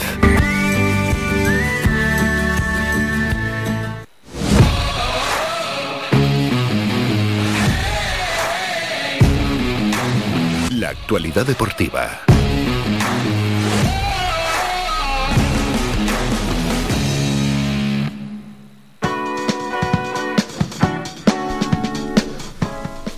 Vamos con el deporte. Todos los viernes charlamos unos minutos con el director de Faicán Deportivo Manolo Morales, con el que analizamos la actualidad deportiva. Damos paso ya a Manolo. Vamos a ver, ¿está Manolo o no está? Vamos con ello. Saludamos ya a Manolo Morales, director de Faicán Deportivo. Manolo, buenos días. ¿Qué tal Álvaro? Buenos días. Bueno, realmente bien. Y antes de mirar hacia el fin de semana, Manolo, hay que mirar un poquito hacia atrás, es decir, la Copa del Rey que nos ha dejado emociones muy fuertes. La verdad es que sí, muy emocionantes las dos eliminatorias con el paso, el pase a la final del Valencia y del Betis, Manolo. Sí, efectivamente. Vamos a tener una final eh, realmente guapa, ¿no? Ayer el partido muy muy atractivo. Al final salvó los muebles el, el Betis y evitó la, la, prórroga, ¿no? Vendió cara ese empate y esa eliminatoria el, el, Rayo el Rayo Vallecano, ¿no? Al final, pues vamos a tener Álvaro, como bien acabas de apuntar, una final muy muy atractiva entre el Valencia y el Betis que están en un buen estado de forma y vamos a ver lo que lo que ocurre, pues es una final incierta, puede pasar de todo, ¿no? Pero Uru y alcanza. Sí, sí, sí. Ayer el Rayo Vallecano estuvo a punto a punto de dar la sorpresa, iba ganando 0-1 con ese gol de Bebé en el minuto 80, se las prometían incluso felices, pero Borja Iglesias empató en el minuto 92. Escuchamos al chileno, a Pellegrini, el entrenador del Betis, al término del partido en rueda de prensa. Bueno, soy muy contento, como te dije, primero por el día de hoy, por la alegría además que tiene la afición, que se lo merecía ampliamente con todo el respaldo que le ha dado al equipo, así que el día ser finalista de la Copa es un logro que permite jugar además la Supercopa, así que ya veremos después en la final del mes de abril, esa final, intentar ganarla por supuesto desde el primer minuto ante un buen rival como es, como es Valencia, así que pero más contento me deja justamente el hecho de que a lo mejor hoy día podíamos haber quedado eliminados en la final y uno mira hacia adentro y estamos terceros en la liga y peleando todavía por la Europa League para intentar pasar de octavos a cuartos. Así que es un gran mérito del plantel, donde a través de una rotación constante de ellos y pues, especialmente con rendimiento, hemos podido mantener el equipo en las tres competiciones. Bueno, pues ahí está el Betis, Manolo, que al final lo que dice su entrenador, está haciendo una gran temporada, ¿eh? Lo está haciendo efectivamente Álvaro en todas las, eh, las competiciones. La verdad que el trabajo de, de Peregrini es en, encomiable, ¿no? Y, y, la gente ha vuelto a soñar. Fíjate cómo estaba ayer el, el, Benito el Benito Villamarín. Estamos hablando de un club histórico, ¿no? Como es el Real Betis Balompié. Y la verdad que, mm, reitero una vez más, va a ser una, una final uh, preciosa en el mes de abril, si no recuerdo mal, sí. cuando se va a jugar la, la, final en la Cartuja. El día 23, el día 23 sí. de abril allí en Sevilla, en una Copa del Rey Manolo que, bueno, pues eh, ha ganado en emoción que no tenía otrora, es decir, ha ganado por aquello de esos partidos a eliminatoria directa, a solo un partido y bueno, ya luego en semifinales a dos partidos, no sé, la, Copa del Rey en, en, tantas y tantas eliminatorias ha estado muy emocionante y en estas semifinales así ha sido. Recuerdo épocas pasadas donde la Copa del Rey a doble partido a mí al menos se me hacía un poco más, más monótona, más cansina. Sí, eh, hombre, eh, eh, otro dato importante, Álvaro, es que han eliminado el tema del valor doble, que yo creo que también esto es importante, ¿no? ¿Sí? Y, y, hombre, tener un partido a, a encuentro único, eh, yo creo que beneficia a los más modestos y no exento de, de sorpresas, pero al final siempre llegan a la final, eh, y perdón por la redundancia, el que más se lo merece, ¿no? Y la verdad que la temporada, tanto del, del Betis como del, del, Valencia, ha sido encomiable en esta competición del, del CAO. Creo que el Betis no jugaba una final hacía 17 años, tenía Joaquín entonces 23 años. Joaquín, que por cierto ayer tuvo una ocasión clarísima para ganar el, el, partido y no es muy habitual que falle eso Joaquín, se marchó muy bien y en el mano a mano con el portero la envió fuera por, por poco, ¿no? Pero en fin, eh, repito, eh, Sevilla, sobre todo los, el sector del Betis, porque uh -huh. estará muy triste con el Sevilla, claro, claro. estará muy contento, ¿no? Sí. La ciudad, por eso te digo que no se puede generalizar, ahí no se puede generalizar porque te, te llevas muchos enemigos, ¿eh? Hay que tener sí. cuidado. Los sevillistas menuda les espera en su propia ciudad que juegue el eterno rival, que es el Betis, la final, el 23 de abril, hasta el 23 de abril les espera buena y luego ya veremos si gana el Betis. Tendrán que aguantar, que cuando el Sevilla gana pues también se lo pasan por la cara a los béticos. Venga, dejamos ya la Copa Copa del Rey, ya llegará ese 23 de abril, ya hablaremos de la final. Ahora lo que nos toca es lo nuestro, es decir, ese partido que va a enfrentar a la Unión Deportiva Las Palmas mañana frente al Huesca desde las 3 de la tarde. Manolo, análisis previo, ¿cómo lo ves? Pues un partido complicado. Eh, por cierto, acaba de hablarse de nada. A las 9 de la mañana comparación entre los medios de comunicación. Eh, García, García Pimienta dejó muy claro que Pejiño todavía no está, que le falta un poquito para eh, que pueda entrar en las convocatorias y que han hecho un pacto entre todos para, mejorar. Él decía que no jugar la promoción sería una desilusión. El técnico de, la Unión Deportiva Las Palmas en su comparecencia hoy ante los medios de comunicación. El equipo va a entrenar ahora Álvaro y después va, va, a viajar, va a hacer un viaje largo hacia el Alto Aragón para jugar mañana a las 3 de la tarde ante un ex eh, primero, en un partido muy muy complicado, a, la par que eh, interesantísimo, ¿no? Porque eh, se puede enganchar el Huesca si le ganan Las Palmas, que lo tiene a tres puntos, Las Palmas que necesitan la victoria para mm, seguir con, opciones de jugar la, promoción, porque una derrota dejaría muy tocado a la, a la Unión Deportiva Las Palmas, ¿no? Además teniendo en cuenta que el, el Girona este fin de semana se enfrenta con el Real Oviedo, hay enfrentamientos muy muy muy atractivos, ¿no? Por lo tanto, es un partido donde no se puede fallar más. Él decía que habían trabajado muchísimo el balón parado y que no se va a repetir más esos errores groseros. Ojalá y así sea. Yo aseverar nada en el mundo del fútbol no me atrevo, Álvaro, porque tú sabes que puede pasar cualquier cosa en 90 minutos, pero bueno. Eh, es que lo de balón parado ya lo sabían incluso, lo sabían los jugadores eh, previo al partido y fíjate GC que falta hizo en el 88, el propio García Pimienta, bien lo sabes, Manolo, lo dijo en rueda de prensa, no es que señalase directamente a GC, bueno, dijo su nombre y que había cometido la falta, falta totalmente innecesaria, claro. Sí, una falta innecesaria decía él, efectivamente. Decía GC ayer que vamos, que no estaba por aludido ni mucho menos y que estaban con, con el míster, que él confiaba en jugar la promoción. Bien decía, fíjate que hay, hay mensajes contradictorios, ¿no? Porque eh, Kirian, por ejemplo, esta semana, en declaraciones a la liga, decía eh, que no jugar la promoción de ascenso sería eh, un fracaso y mm, ayer le preguntábamos por lo mismo a GC, decía que era un fracaso, no, que sí una desilusión, ¿no? Un poco utilizado lo mismo que García Pimienta, que no entrar entre los seis primeros sería una desilusión. En cualquier caso sería un palo duro no jugar la, promoción. Nadie sabe lo que va a ocurrir, pero desde luego que si Las Palmas quiere eh, jugarla, Álvaro tiene que mejorar ostensiblemente sus prestaciones en, el rectángulo de juego en estas 13 jornadas que restan para, para el campeonato, que además van a ser auténticas finales. Ya no solo el Huesca, después el Girona y Valladolid, casi nada. Fíjate que en mes de marzo vamos a, tener eh, con partidos con rivales directos, ¿no? O, te metes o definitivamente te quedas descolgado, ¿no? Es complicado, es complicado. Primero tienes que ganar al Huesca, que ya es un hueso durísimo para llegar fortalecido a esos dos partidos, Girona y Valladolid. Claro, es que si pierdes frente al Huesca llegas muy, muy debilitado a enfrentarte a dos equipos que en estos momentos están en tercera posición, el equipo pucelano y en sexta el equipo catalán. Bueno, bueno. Manolo, por cierto, en Faicán Deportivo habéis venido analizando este partido y la de y, el partido de que hemos dejado atrás, el del empate, ese empate a dos frente al Lugo y habéis analizado otras cosas que no se nos da muy bien las visitas a Huesca, habéis analizado también el, rival. ¿Qué, podemos extraer de, de, estos cuatro días de Faicán Deportivo? Eh, Álvaro, que efectivamente no se nos da nada bien eh, el cuadro osense. Fíjate que hemos visitado en siete ocasiones eh, Huesca y nunca ha podido ganar la, Unión Deportiva Las Palmas. Lo único que ha hecho es empatar, pero no ha podido ganar nunca. No es una cancha nada, nada fácil. La última presencia del equipo amarillo en esa instalación deportiva fue con derrota por la mínima 1-0. Pero bueno, las estadísticas están ahí, están para romperlas, pero obviamente no es una cancha que se le dé bien a, a la Unión Deportiva Las Palmas. Y en líneas generales a lo largo de esta semana, Álvaro, yo creo que todo el mundo ha coincidido que Las Palmas sigue dependiendo de sí misma, pero que evidentemente tiene que dar un giro mm, radical y que esto no se puede permitir, porque para meterte arriba vas a tener que hacer un final de campeonato extraordinario, cosa que no ha hecho hasta el momento Las Palmas, que de los últimos 15 partidos solamente ha podido ganar 3, o sea que con ese baremo no te da para nada, para terminar en la zona media-baja de la tabla clasificatoria, por lo tanto hay que esmerarse, de hecho eh, Chisco Jiménez, el entrenador del Huesca, reconocía después de perder ante el Ibiza 2 a 1 que mm, no han sido regulares, que no han podido enlazar dos victorias y que confía, fíjate, ellos tienen tres puntos menos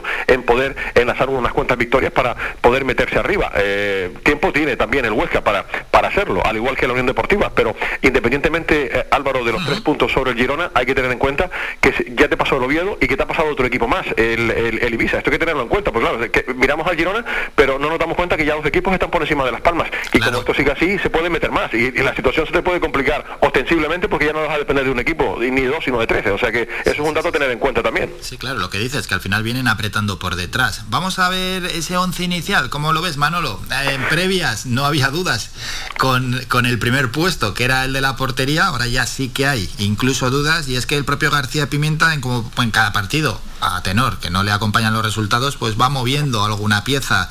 ¿Por dónde pueden ir los tiros? Pues vamos a ver lo que decide con la portería. Si sigue Álvaro Valles o, Raúl, esto es una incógnita, ¿no? Después del cambio del otro día, pues yo, yo no me atrevo a decir quién va a jugar, pero, pero vamos, supongo que si jugó Álvaro Valles el otro día, eh, seguirá Álvaro. Vamos a, apostar por, por Álvaro y me imagino que la defensa va a ser la misma del otro día, Álvaro. No, no hay más. O sea, con Raúl Nava, Eric Curvelo y después con Sergi Cardona y con Mauricio Lemos en, eh, en el eh, lateral derecho. Después por, por delante, ahí donde pueden estar las incógnitas, como juega afuera, me imagino que en Fulu jugará. Me da la impresión que podría volver otra vez la Yodis a jugar para dar un poquito más de consistencia junto con, con Kirian. Y arriba me da la impresión que va a apostar por Jonathan Viera, GC y por Benito. Yo apuesto por ese, por ese equipo para el partido de, mañana, pero desde luego tienes que reforzar un poquito el centro del campo, y más teniendo en cuenta que el otro día jugó con, con Enfuru, con Jonathan Viera y con, y con Kirian, y me da la impresión que el francés, la Yodis, podría tener eh, minutos eh, de inicio y colocar a Jonathan Viera un poquito más adelantado, ¿no? Para, además es lo que venís comentando en Faikan Deportivo, o al menos algunos de tus colaboradores también, no sé si todos, ¿no? Pero algunos sí que, por lo que escucho, que escucho siempre el programa, vienen comentando es que en Fulu no está al mismo nivel que, que el mejor en Fulu. No, eh, la lesión y también el, el COVID le, pasó le pasó factura, ¿no? Y, evidentemente no estamos viendo la mejor versión de, de Enfulu, pero ¿sabes lo que pasa, Álvaro? Me da la impresión que lo, veo demasiado eh, solo a, a, Enfulu. Pues claro, yo creo que eh, Enfulu debe, debe jugar con, con, otro hombre ahí de contención junto junto con él, ¿no? Parece un poquito más liberado, haciendo su labor para que pueda, pueda entregar. y con este sistema del 1-4-3-3 lo veo muy solo, con muchos huecos en, en esa parcela ancha del terreno de juego. Espero que esto lo pueda arreglar García Pimentel, los futbolistas de, la Unión Deportiva, porque estamos hablando de un jugador importante, ¿no? Que espero que vaya, que vaya más, porque el sostén del equipo ahora mismo tiene que ser en full, ¿no? Hmm, sí, sí, sí, como dices, no muchísimo espacio para, para en full, para tener que cubrir tanto espacio y al final hay muchísimo hueco para atacarnos. Eh, las declaraciones de los jugadores que has comentado, en verdad aportan algo las declaraciones, nos dicen, nos dejan pistas, bueno, como que ha habido una conjura, como que se han dicho cosas, ¿no? Dentro del vestuario. ¿Esto sirve para algo? ¿No sirve para nada, Manolo? Álvaro, eh, eh, las declaraciones de los futbolistas son como Amén Jesús, ¿no? Eh, te lo sabes de memoria, el Padre Nuestro. o sea que es, el pan, nuestro de, cada día, ¿no? Porque, ¿Qué van a decir los jugadores? Pues que están con el entrenador, que anteriormente estuvieron con Pepe Meli, que ahora están con, con García con García Pimienta, y que, claro, y que lo van a intentar. Ya, hemos escuchado esta semana jugadores también del Huesca, con la misma sintonía que los futbolistas de la Unión Deportiva, que hay tiempo de, por medio, que se pone a meter arriba, que van a ganar el partido, es lo de siempre, o sea que es un poco la, monotonía de, las declaraciones de, los futbolistas de aquí y de allí, de todo el mundo, no solo de Las Palmas, sino los, de, los del Huesca, todo el mundo, y un poco que ya eh, lo tenemos más que más que consabido todas esas manifestaciones, lógico, por otra parte, porque el que trabaja quiere siempre lo, mejor, obviamente, ¿no? Sí, sí, sí, sí, claro, claro, así es. Bueno, pues esas declaraciones de los jugadores y nos lleva ya a la porra, Manolo, ¿qué resultado te atreves a, vaticinar? pues sí que está la cosa complicada para dar un, guarismo para, para el partido de, mañana. Yo lo siento en el alma, pero me da la impresión que vamos a seguir con la tónica y creo que vamos a perder 2 a 1. 2 a 1, 2 a 1 Venga, yo voy a poner también un empate, al menos 2-2, 2-1, 2-2. No vamos con el mayor de los ánimos, pero este es esto lo que pensamos y es resultados al menos realistas, los ponemos con, con, la cabeza. Vamos con el resto de jornada en segunda división que se presenta apasionante a las 8 hoy.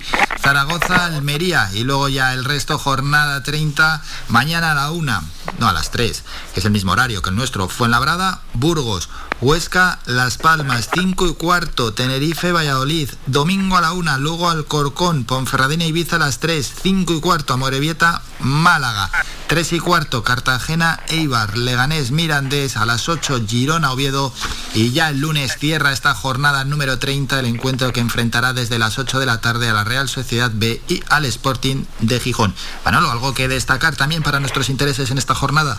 Pues Álvaro, fíjate la jornada. Girona, Oviedo, casi al aparato. Cartagena, Ibiza, Ponferradina, eh, Ibiza. Y ese Tenerife Valladolid de la jornada de, mañana, independientemente del Huesca Las Palmas. Y sin olvidarnos del Zaragoza Almería. Es que no tiene desperdicio. Cada encuentro ahora, Álvaro, va a ser una auténtica final para todos. Ya, y se juegan, se juegan muchísimo.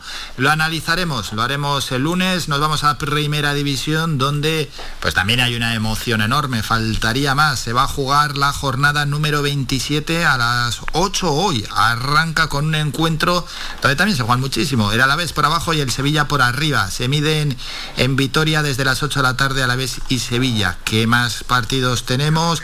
Para mañana a la 1 Osasuna Villarreal, 3 y cuarto Español Getafe, 5 y media Valencia Granada, 8 de la tarde, Real Madrid, Real Sociedad. Y ya el domingo a la una, Cádiz Rayo Vallecano, 3 y cuarto, Elche Barcelona, 5 y media, Celta de Vigo Mallorca, 8 de la tarde, Betis Atlético de Madrid ya el domingo. Y el lunes cierra la jornada el Atlético Levante a las 8 en San Mamés. Bueno, Manolo, en primera división, que lógicamente pues también hay esa pugna por arriba y por abajo. Sí, la, verdad que la jornada no tiene desperdicio, Álvaro. Eh, por arriba, pues fíjate, el Barcelona viaja al Martínez Valero para enfrentarse con eh, el Elche, que también se juega mucho el Elche en este, en este partido.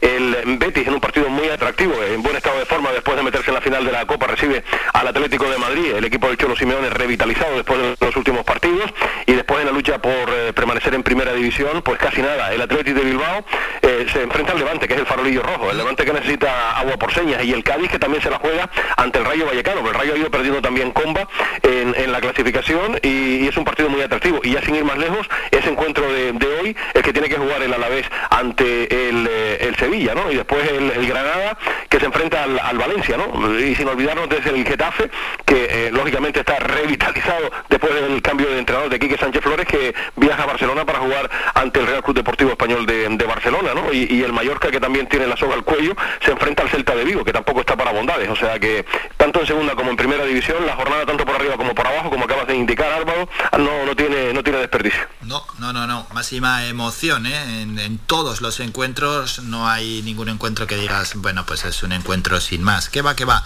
Se está jugando ya lo más emocionante tanto en primera como en segunda división. Vamos a ir al baloncesto, Manolo, donde hemos tenido un parón enorme, nos hemos enfriado incluso un poquito, pero ahora nos vamos a calentar de repente porque el Club Baloncesto Gran Canaria va a jugar 10 partidos en 25 días el próximo y el siguiente, Liga, Liga Endesa, Liga CB, a las 7 de la tarde el domingo frente al Básquet Zaragoza. Efectivamente, eh, que si no recuerdo mal en la clasificación tiene una derrota más eh, que el, eh, una victoria menos que el, que el Gran Canaria. vuelve la competición a la capital del Ebro, efectivamente, Casa del Mont Zaragoza. Hoy ha hablado también Jorge Fisac, al que tendremos oportunidad de, escuchar luego en Faicán Deportivo, al igual que García Pimienta. Han hablado dos entrenadores. Se ha formado un buen revuelo esta semana, Álvaro, con las manifestaciones de Porfi Fisac, hablando para Aragón Deportes, indicando que le encantaría volver al Casa de Zaragoza, que ahí lo pasó francamente bien y levantaba ciertas ampollas, ¿no? Hoy ha dejado muy claro el entrenador que su intención, si el club quiere contar con él, es seguir aquí en el Club Baloncesto Gran Canaria. Vamos a ver lo que sucede también con el futuro de Porcio Fisac, que termina contrato esta, esta temporada. Pero desde luego eh, que es un partido muy importante el que tiene que jugar el Gran Canaria después de este mm, receso, ¿no? Eh, como tú decías, tiene un calendario realmente apretadito en este mes de, de marzo. 10 encuentros en tan solo 20 25 días de, competición, pues desearle lo mejor al Gran Canaria, porque obviamente entre competición doméstica y eh, en Europa, pues va a tener que, lidiar con, la mafia, como se suele decir, y habrá que estar a tope, no queda, no queda más remedio. Sí, sí, sí, todo eso que viene ya muy apretadito y no es momento, como ha señalado Manolo Morales, para estar ya con especulaciones y el entrenador, si sigue, si no sigue, si lo que dice, intentar sacar también desde algún lado de contexto esas declaraciones. Vamos a centrarnos en el equipo y que no se quede en tierra de nadie. Un décimo Club Baloncesto Gran Canaria, 19 partidos, 9 victorias, 10 derrotas. Y lo que decíamos del básquet Zaragoza, 8 victorias, una menos, pero 13 derrotas. 21 partidos jugados, ha jugado dos partidos más.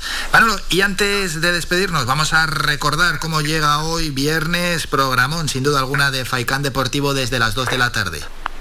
Pues Álvaro, todo esto que hemos comentado lo vamos a analizar convenientemente. Como cada viernes tendremos a José Ramón Navarro para hablar un poquito de la actualidad de la Unión Deportiva y de la Federación. Por cierto, la Federación Interinsular de Fútbol de Las Palmas que ha convocado asamblea extraordinaria para el próximo lunes. Con José Ramón hablaremos, que no hay que olvidar que es uno de los candidatos, se quiere presentar a las elecciones, e independientemente de colaborar con, con nosotros. Va a ser una asamblea calentita porque los que presentaron la dimisión fueron aproximadamente entre 11 y, 11 y 12 miembros de la anterior Junta de, Gobierno. Eh, quieren pedirle explicaciones al, al, presidente, a Antonio, Antonio Suárez. Evidentemente, eh, eh, de momento todo apunta, Álvaro, que pueden haber tres candidaturas. La de Antonio Suárez, la de los dimitidos, que vamos a ver quién la preside, y la de José Ramón Navarro. podrían ser tres o quizás alguna sorpresa, alguna sorpresa más. Por lo tanto, de eso hablaremos también en la jornada de, de hoy y, por supuesto, del resto de disciplinas deportivas. Tenemos también la segunda ref en el grupo cuarto, donde los equipos canarios vuelven a la, a la competición. Hablaremos también de voleibol, porque tenemos actividad importante, hockey también hay este fin de semana, y de balonmano, porque a partir de las 11 de la mañana, una ilustre, Marta Mangué, que fuera jugadora, la internacional del Rocasa, vuelve a casa no por Navidad, sino por, fíjate, en pleno invierno, porque estará aquí, eso sí, cara a la próxima temporada, un fichaje de, lujo, 20 años después, Marta Mangué que vuelve otra vez al Club Balonmano Rocasa, sin duda Álvaro, una excelente noticia, La, hija, la, hija pródiga devuelve. Sí, sí, sí, hombre, ya tiene cierta edad, nació en el 83, pero no hay que olvidar que es una histórica de las mejores jugadoras de la historia del balonmano español, la máxima goleadora de la selección, que juegue eh, aquí los, los últimos coletazos de su carrera. Ojalá, además de buenos resultados, va a ser un privilegio, Manolo sin duda, tenerla por aquí y hoy la presenta como se merece, a las 11 de la mañana en las instalaciones de, de Rocasa, que es uno de los patrocinadores que tiene el Club Balonmano Rocasa eh, Gran Canaria. Pues Álvaro, de todo esto nos eh, ocuparemos y hoy, lógicamente, eh, con esas dos ruedas de prensa que te acabo de, indicar, porque han hablado los dos técnicos de los dos buques insignias del deporte en esta, en esta tierra.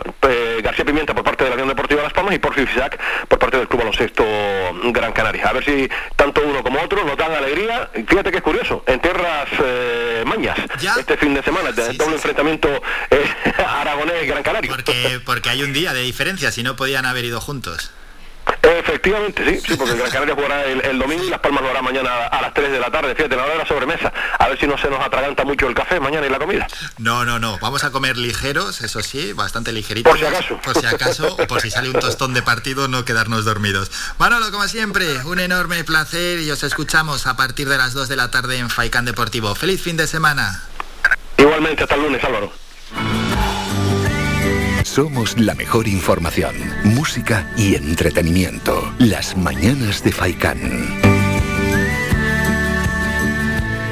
Con Manolo Morales siempre hablamos de deporte todos los viernes. Con Jesús Rubio charlamos los jueves y de vez en cuando Jesús se incorpora también a esta actualidad deportiva los viernes. Y los lunes recordamos pasada las nueve y media de la mañana llega el análisis de lo que ha acontecido el fin de semana con el propio Manolo Morales, pero también se incorpora José Víctor González, es decir, Aquí en las mañanas de Faikán no ignoramos la actualidad deportiva. Bueno, y es que hay tanta afición al deporte como para no hablar de un poquito de deporte y promocionar también Faikán Deportivo, siempre ese programón aquí en el programa de la mañana. Vamos a parar, vamos a publicidad, hay que reconducir de nuevo el programa. Volvemos a las 10 con otro boletín informativo, luego escuchamos un tema musical y nos vamos hasta la cumbre con Miqueas Sánchez que hoy nos viene con varios protagonistas. Uno de ellos, la concejala en el Ayuntamiento de Tejeda, María Eugenia Suárez.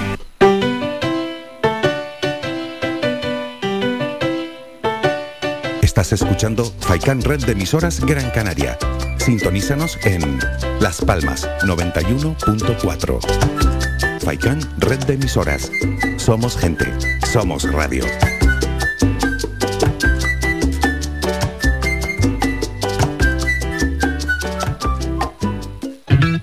Calidad, servicio y buen precio definen el restaurante Perico Junior, ubicado en primera línea del mar en Playa del Hombre, en Telde.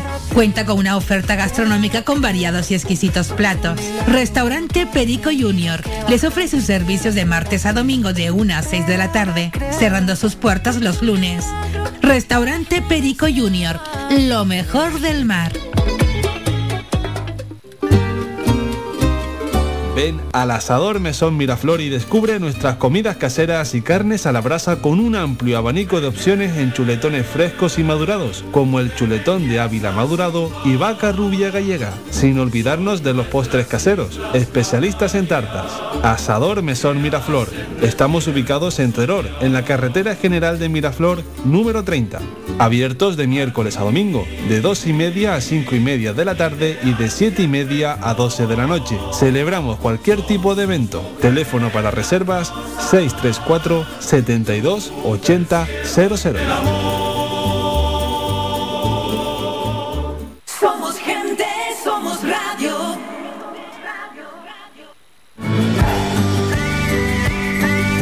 Escuchas Las Mañanas de Faicán con Álvaro Fernández.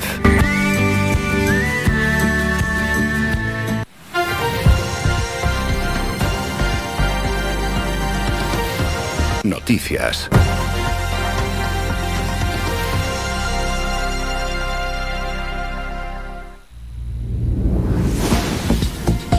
Ya para el boletín informativo de las 10 de la mañana. Vamos con las noticias más cercanas. El Ayuntamiento de Las Palmas de Gran Canaria, a través del área de urbanismo en coordinación con la de Seguridad Social, está trabajando en la mejora de las condiciones de seguridad y de trabajo del Parque Central de Bomberos de Miller Bajo. Lo hace a través de una importante actuación para consolidar la estructura del edificio que ha supuesto una inversión de 271.000 euros. Escuchamos al alcalde Augusto Hidalgo. Como digo, esto es una primera fase que como habrán visto lo que pretende es, es, eh, mejorar la estructura del edificio, que es un edificio que tenía, que tiene ya 50 años de existencia, donde las humedades, el lugar donde se construyó, pues ha ido deteriorando de forma llamativa su consistencia como edificio, aparte de las necesidades que tiene un edificio de este tipo que sostiene su- sus plantas a vehículos con un tonelaje importante. ¿no?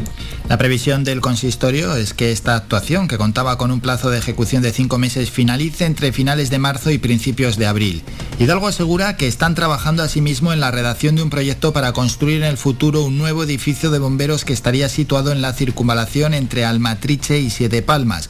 De esta forma, el actual Parque Central de Miller pasaría a estar a servicio de la zona y el nuevo, el que hemos comentado, sería el central.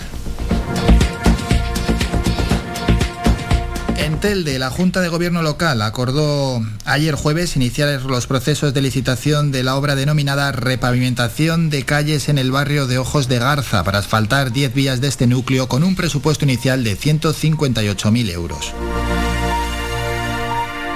Por otra parte, la Junta de Gobierno local aprobó ayer jueves la encomienda a Gestel para la adquisición de materiales para la banda de música y escuela municipal de folclore con un presupuesto de 111.000 euros. Por un lado, hay prevista una partida de 96.000 euros para la compra de instrumental para la banda y para su mantenimiento y reparación. Asimismo, el encargo incluye la digitalización del archivo de la banda y la adquisición de material para la escuela de folclore. Y por otro lado, esta encomienda incluye otros 15.000 euros para adquirir vestuario para la formación musical. En Ingenio aseguran desde el ayuntamiento que la sustitución de la tubería de abasto hacia el burrero desde la zona de la jurada como solución provisional tras la inversión municipal de 25.000 euros y la ejecución material por parte de la empresa Aqualia para mejorar el abastecimiento de agua potable en ambas zonas ha permitido evitar las fugas de zona y que el servicio en esa zona del municipio se mantenga constante además de aumentar la presión y caudal. Escuchamos a la alcaldesa de Ingenio, Ana Hernández. La decisión de conectar una tubería aérea para evitar las fugas de agua, así como los cortes de suministros por avería, aumentar el caudal y la presión, forman parte del compromiso adquirido por el Ayuntamiento y Aqualia para mejorar el servicio a la ciudadanía. Trabajamos para dar soluciones porque era necesario tomar estas decisiones que redundan en beneficio de la ciudadanía del municipio. Por otro lado, esta encomienda incluye otros 15.000 euros para adquirir vestuario para la formación musical, una de las más... Perdón, que me estaba leyendo otro asunto. El nuevo conducto aéreo de 1.000 metros de largo fue instalado como medida previa al montaje definitivo de una tubería subterránea con mayor caudal que sustituya la red actual obsoleta con el objetivo de acabar con las frecuentes averías y cortes de suministro. Seguimos con más apuntes. El Comité Ejecutivo del Consejo Insular de la Energía de Gran Canaria ha acordado adjudicar la estrategia Gran Canaria Circular a la empresa Egesan Energy. Lo hizo al concurso convocado por el Cabildo de Gran Canaria para la realización de una consultoría externa que sirva para desarrollar la estrategia insular de economía circular donde se presentaron seis empresas. Raúl García Brink es coordinador técnico de desarrollo económico, soberanía energética, clima y conocimiento del Cabildo. Presenta los objetivos de la estrategia Gran Canaria circular. Con cuatro objetivos claros. Diagnosticar la circularidad de nuestra economía sobre el terreno, establecer metas y acciones para llevarla a cabo, diseminar también eh, los conceptos de la economía circular y los objetivos y acciones de esta estrategia tanto en el sector público como privado y por último llevar a cabo planes de acción circulares en Empresas Gran Canaria. El contrato por un valor de 93.600 euros contempla la elaboración de un diagnóstico previo, además de una estrategia y una campaña de sensibilización y asesoramiento que permita actuar de manera más eficaz y coordinada para desarrollar e implementar el modelo de economía circular en la isla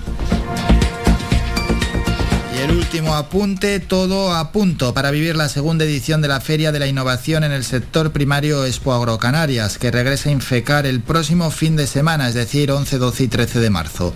Esta feria congregará en el recinto de la capital Gran Canaria las empresas y profesionales del sector primario de la isla, un espacio de conexión para agricultores, ganaderos, proveedores y profesionales del gremio. Miguel Hidalgo, consejero del sector primario considerábamos muy importante la necesidad de que eh, la información eh, necesaria para el sector primario, tanto ganadería como agricultura, y que muchas veces nuestros productores tienen que irse bien a la península o a otros espacios para ver eh, maquinaria, ver tecnología, tener encuentros realmente con el sector profesional, pues veíamos la posibilidad que desde este recinto, de Infecar, pudiéramos prestar ese servicio al sector primario. Una feria de carácter bienal que se reencuentra con el sector primario tras haber vivido su estreno en 2019 y haber tenido que posponer, posponer su edición de 2021 por la pandemia sanitaria.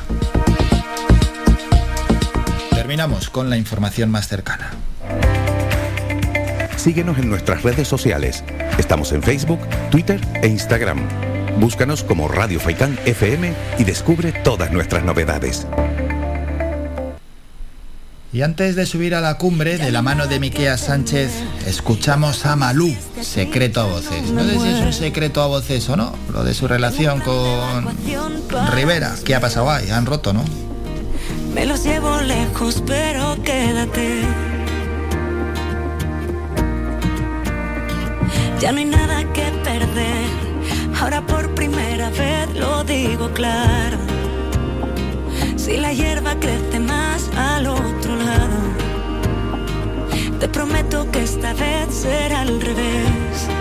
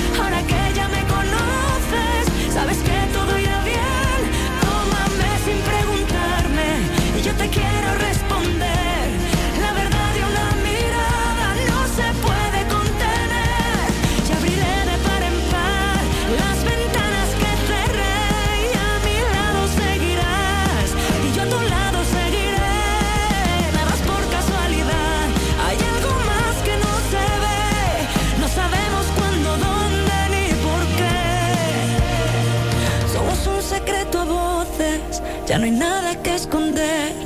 Ahora que ya me conoces, sabes que todo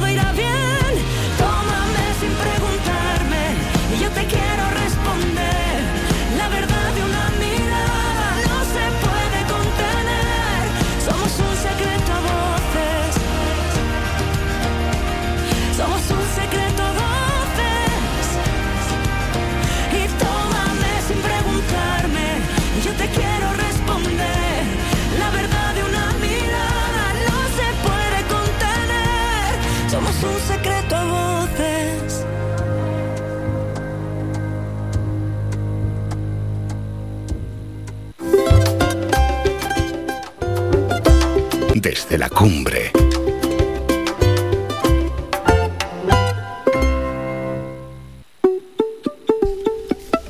Sonaba ese secreto a voces de Malú y no sé, preguntábamos por la relación entre Malú y Albert Rivera que parecía o decían algunos medios que se había roto hace nada. Ahora también estamos viendo, estoy mirando aquí en una página fotos juntos de Malú y Albert Rivera. Algunos hablan que han desmentido esos rumores de crisis, otros que se han juntado para ver y comer con su hija. Quizás Miquea Sánchez sabe sobre sabe de este asunto. Miqueas, buenos días. Tú que te manejas bien en los asuntos de corazón. Buenos días. Eh, yo lo único que tengo en el corazón es un, ah, un soplo cuando era pequeño. De, de conocimiento más, más, más de corazón no tengo y mucho menos de la vida de, de Malú y de Albert Rivera. Vamos, que poca luz puedes poner en el asunto, ¿no? De- desgraciadamente, hoy estoy nublado como el, eh, como el cielo de la cumbre. Pero bueno, tampoco se te ve muy preocupado con el tema. No, tenía, tenía otras cientos de miles de cosas Y vamos con la sección, ¿no? Es una sección de corazón, esto ni mucho menos. Bueno, los oyentes ya saben que esta es la sección desde la cumbre donde hablamos de toda la información y actualidad de la cumbre de Gran Canaria y además siempre Miqueas viene acompañado de protagonistas. Miqueas, ¿a quién nos traes hoy? Y pues eh, estamos en el mes de marzo, que es el mes eh, indiscutiblemente dedicado a, a la mujer, por el Día Internacional eh, de las Mujeres, que será el próximo día 8, y vamos a hablar con la concejala eh, precisamente de- de la- del área de la mujer, de igualdad del Ayuntamiento de Tejeda, para que nos hable pues, de esas actividades que van a, a desarrollarse pues, en el municipio de Tejeda. Buenos días, María Eugenia. Muy buenos días. Buenos días. ¿Cómo lo Se les, hoy lo escucho un poquito como si estuviera más lejos de lo normal. Sí, No, no. Hola, a ver, a ver, no sé si me oye, me oye un poquito mejor. Ahora sí, sí, un poquito mejor, se te escucha. Sí, de hecho se te escucha un poco mejor, Miqueas. Sí, sí, sí, sí. Sí, es verdad, se te escuchaba como un poco más bajo, más, sí, como más lejano que otros días. Sí. Levanto un brazo y gano cobertura. Claro, haces, haces de antena, eso es. Bueno, no bajes el brazo, ¿eh? sigue con el brazo levantado y mientras, vamos, es posible que te canses, pero bueno, haz un esfuerzo por la sección. Sí, sí, es show más go on. Bueno, María Eugenia, eh, cuéntanos, empezamos ya desde mañana, hay actividades vinculadas a la celebración del Día Internacional de la Mujer en, en Tejeda, mañana sábado. Así es, y ya desde hoy, Miqueas, estamos también pues con todo el montaje que conlleva eh, los diferentes actos que vamos a tener en, en este mes de marzo, ¿no?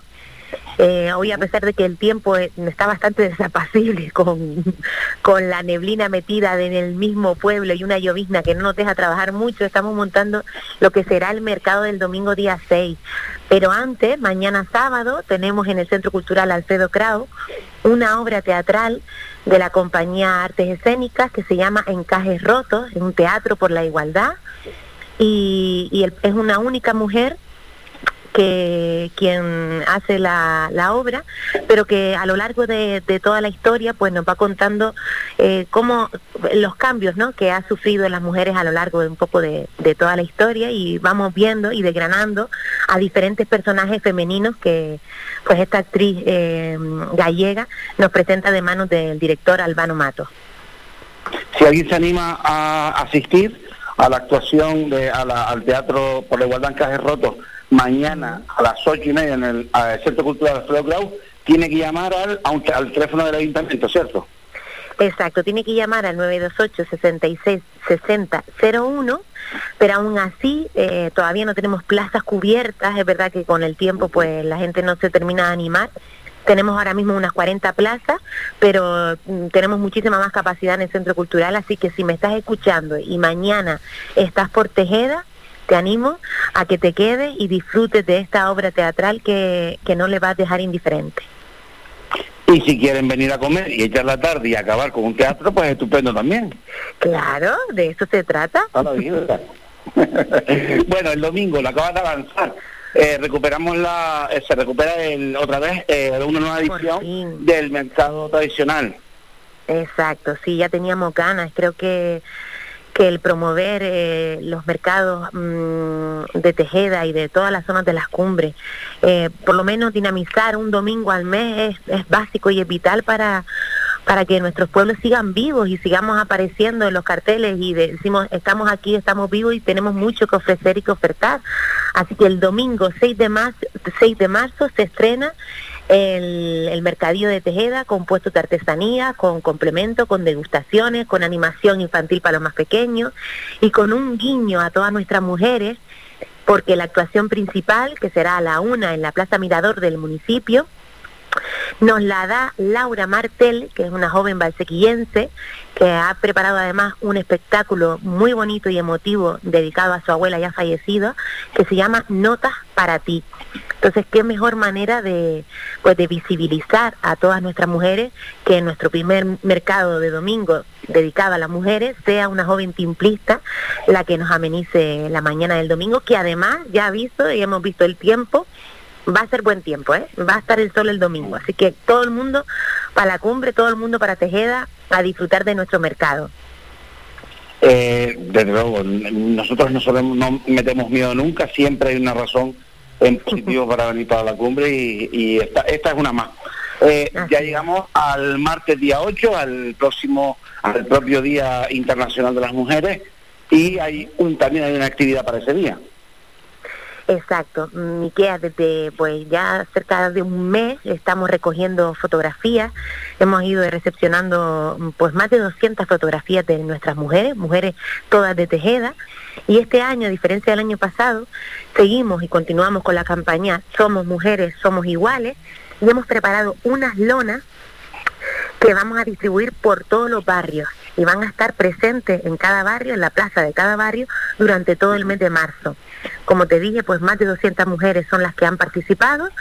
También a partir del martes 8 se van a poder ver todas las fotografías en el Museo Abraham Cárdenas, donde además de la campaña Somos Mujeres, Somos Iguales que realizamos en Tejeda, pues vamos a tener una exposición que la hemos eh, realizado conjuntamente con el Cabildo de Gran Canaria, con la Consejería de Igualdad, que ha conseguido esta Consejería del Cabildo que dirige Sara, pues aunar y unificar a los 21 municipios, porque es una exposición que, mm, que está rulando por los 21 municipios de nuestra isla de Gran Canaria y en Tejeda estará desde el 7 al, al 13 de marzo mm, eh, y se llama Be Feminist.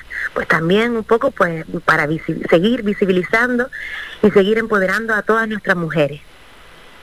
Eh, también ex- hay un proyecto que aglutina a varios municipios y que tiene que ver, Álvaro, te va a encantar, te va a encantar Álvaro porque, como le digo a la, a la gente, yo hice el curso, eh, un- un- es un libro eh, dirigido y, y coordinado por Yara Rodríguez, ¿verdad, Maru? Así es, así es. De esto todavía, claro, como eh, lo vamos a lanzar si, si, si, si Geray finalmente puede, porque la verdad que la agenda de Geray Rodríguez es muy apretada, es un hombre talentoso y además muy participativo, siempre nos dice que sí a todo. Y la en el mes de noviembre, que realizaron un taller conjuntamente de Tejeda y Artenara, pues ahora todos esos versos que se sacaron se van a poder eh, vislumbrar en este libro que vamos a presentar a finales del mes de marzo conjuntamente con el municipio de Artenara. Y como pues, Álvaro ya sabemos que Miquea eh, él, él tira de la cumbre pero es de Artenara pues.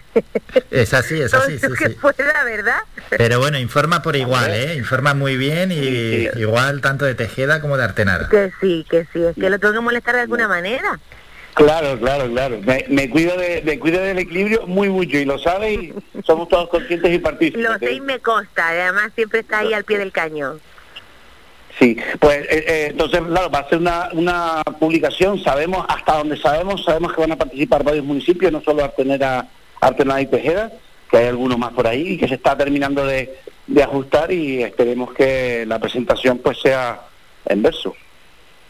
Exacto. Bueno, pues esas son las actividades. Eh, cita, eh, recordamos esa inicialmente para mañana teatro y para el domingo en Tejeda, pues el gran mercadillo tradicional. Así que ya con eso, que no haya dudas para, para venir para la cumbre. Que no haya ninguna duda, claro que sí, y además el tiempo que mejora un poquito de cara al domingo, como nos ha recordado María Eugenia. Y ya para despedir a María Eugenia, que es concejala de festejos, de igualdad y mujer, de participación ciudadana, de patrimonio histórico, de seguridad y cultura. María Eugenia, algo que nos puedas adelantar de lo que estáis trabajando dentro de la concejalía de cara a futuro.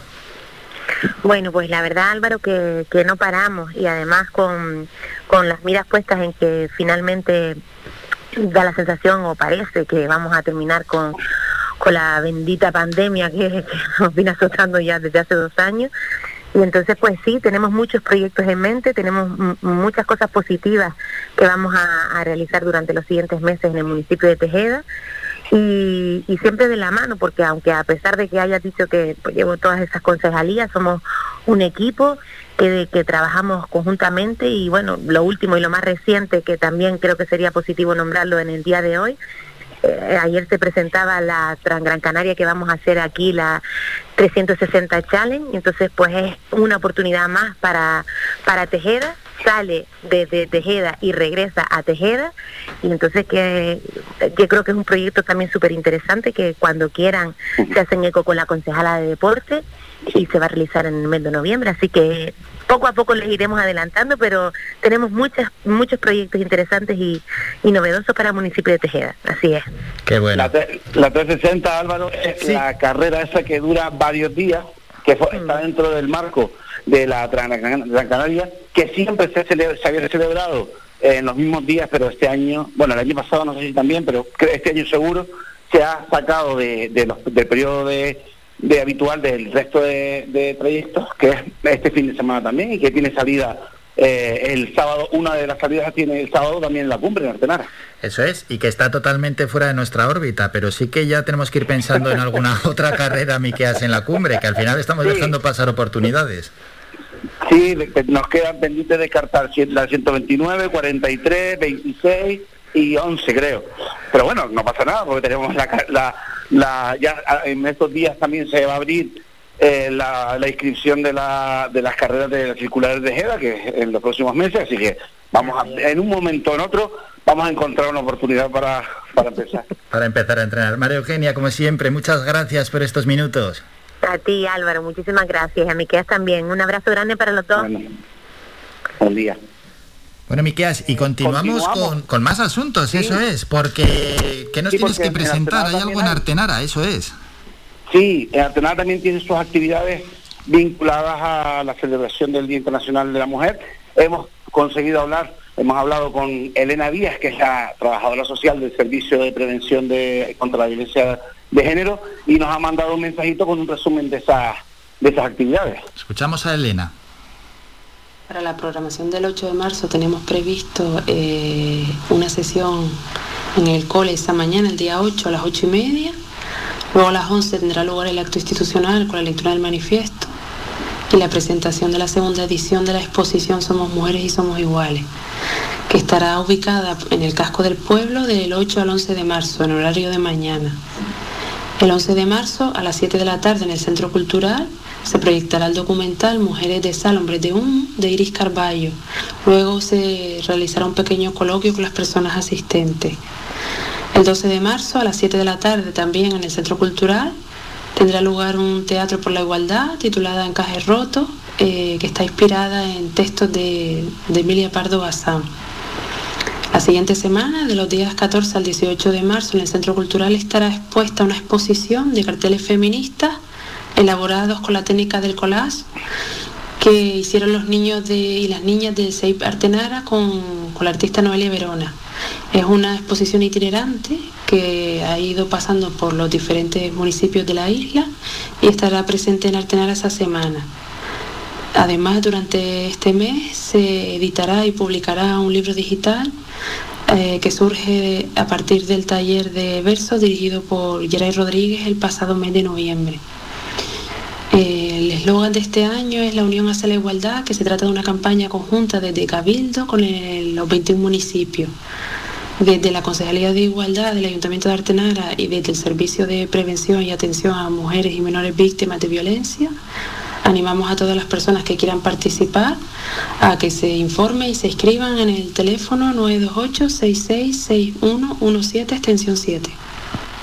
Bueno, qué bueno también ese avance de Elena. Miqueas, y antes de despedirnos, previsión del tiempo para el fin de semana, aunque María Eugenia ya nos ha dejado alguna pincelada. Sí, se va, eh, va a mantenerse un poco bastante el agua, van las temperaturas bastante bajas, en torno a 12, a 12 grados ya hasta el domingo, que ya se rebajará un poco la, la presión en ese sentido y empezarán a aumentar un poquito las temperaturas y será eh, un pelín más agradable. Y antes de despedirte, déjanos un pequeño avance del próximo viernes, próximo programa desde la cumbre.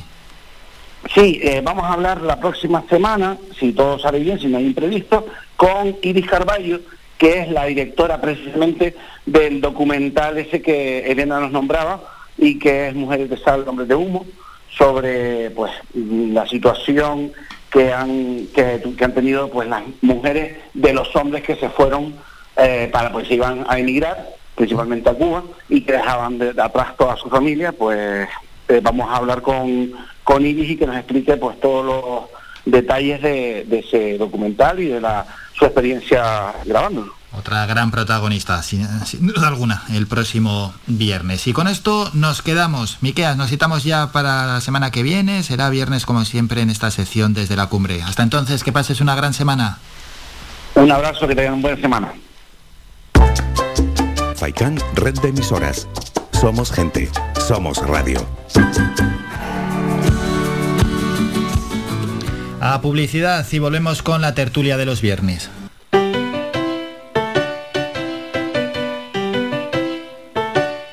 Estás escuchando Faikan Red de Emisoras Gran Canaria. Sintonízanos en Las Palmas 91.4. Faikan Red de Emisoras. Somos gente, somos radio.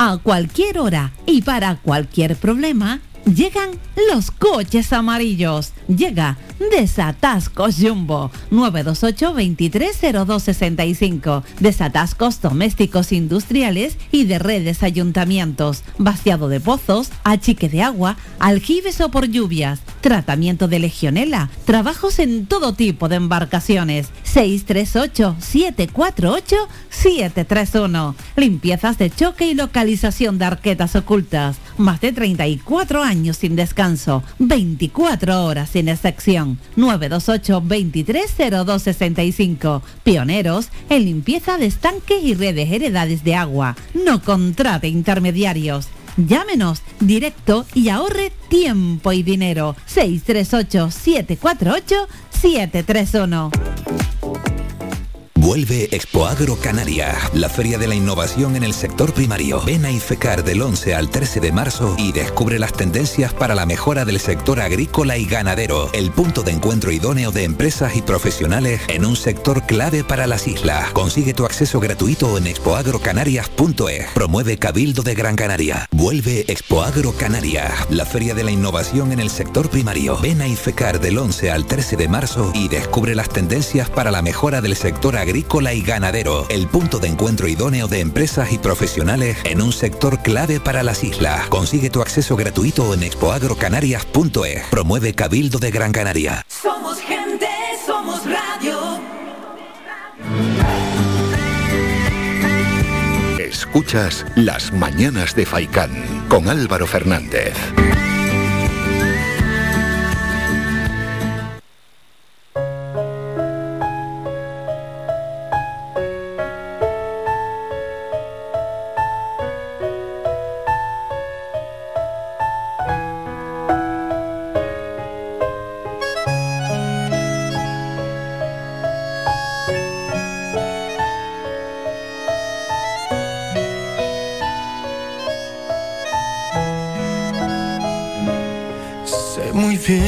Te no piensas hablar y que al menos pretendes nunca regresar.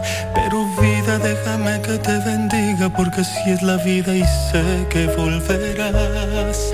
Que ha llegado el momento en que quieres volar, comparar otros besos y formas de amar.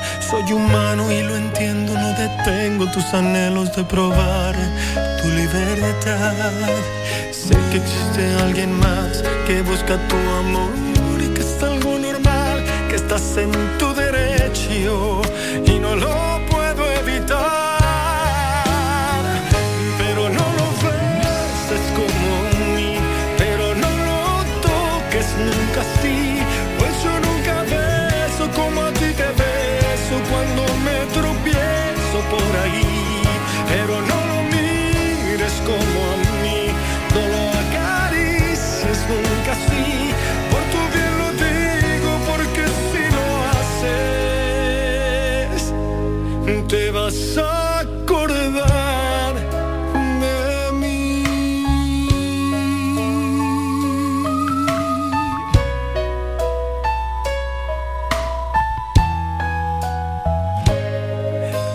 creas que estoy loco por pensar así, por dejarte partir y alejarte de mí. Pero vida se te olvida que eres mía y tu partida solo es parte del vivir. Que existe alguien más que busca tu amor y que es algo normal, que estás en tu derecho y no lo puedo evitar. Pero no lo beses como a mí, pero no lo toques nunca así, pues yo nunca beso como a ti te beso cuando me tropiezo por ahí. Pero no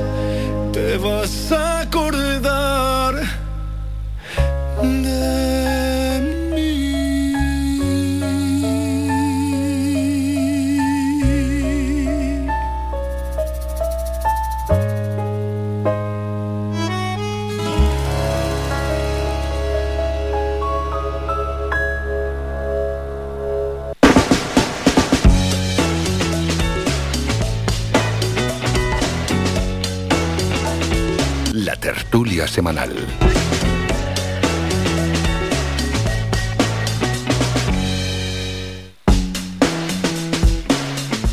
Momento ya para saludar a los tertulianos. Siempre a estas horas, a las diez y media, vamos con la tertulia de los viernes. Saludamos a Artemi Artiles desde Mogán, eh, representando al PSOE. Artemi, buenos días. Buenos días.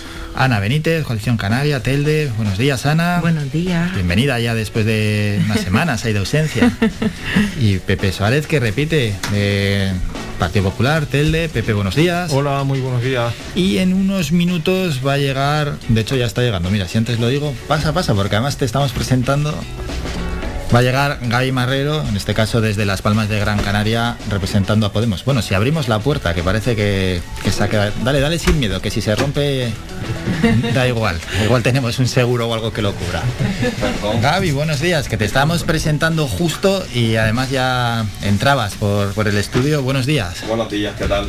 Realmente bien. Y vamos ya con el primer tema del día. Mm, Luego vamos a hablar también, por supuesto, de la guerra Rusia-Ucrania, noveno día. Hablamos la semana pasada, pero bueno, además como los tertulianos van cambiando, eh, todos menos Pepe no, no estuvieron aquí, por tanto no tuvieron oportunidad de hablar de ello. Pero tenemos que hablar de esa noticia que no es que haya pasado desapercibida, pero en una condición normal sería quizás la noticia del día y es que la Fiscalía del Tribunal Supremo ha decretado el archivo de las tres diligencias de investigación que tenían abiertas al rey Juan Carlos I, las referidas a las supuestas comisiones ilegales por la adjudicación a empresas españolas de las obras del AVE a la Meca, el uso de tarjetas opacas con fondos aportados por un empresario mexicano y la relativa a una presunta fortuna que habría ocultado en un paraíso fiscal. Artemi.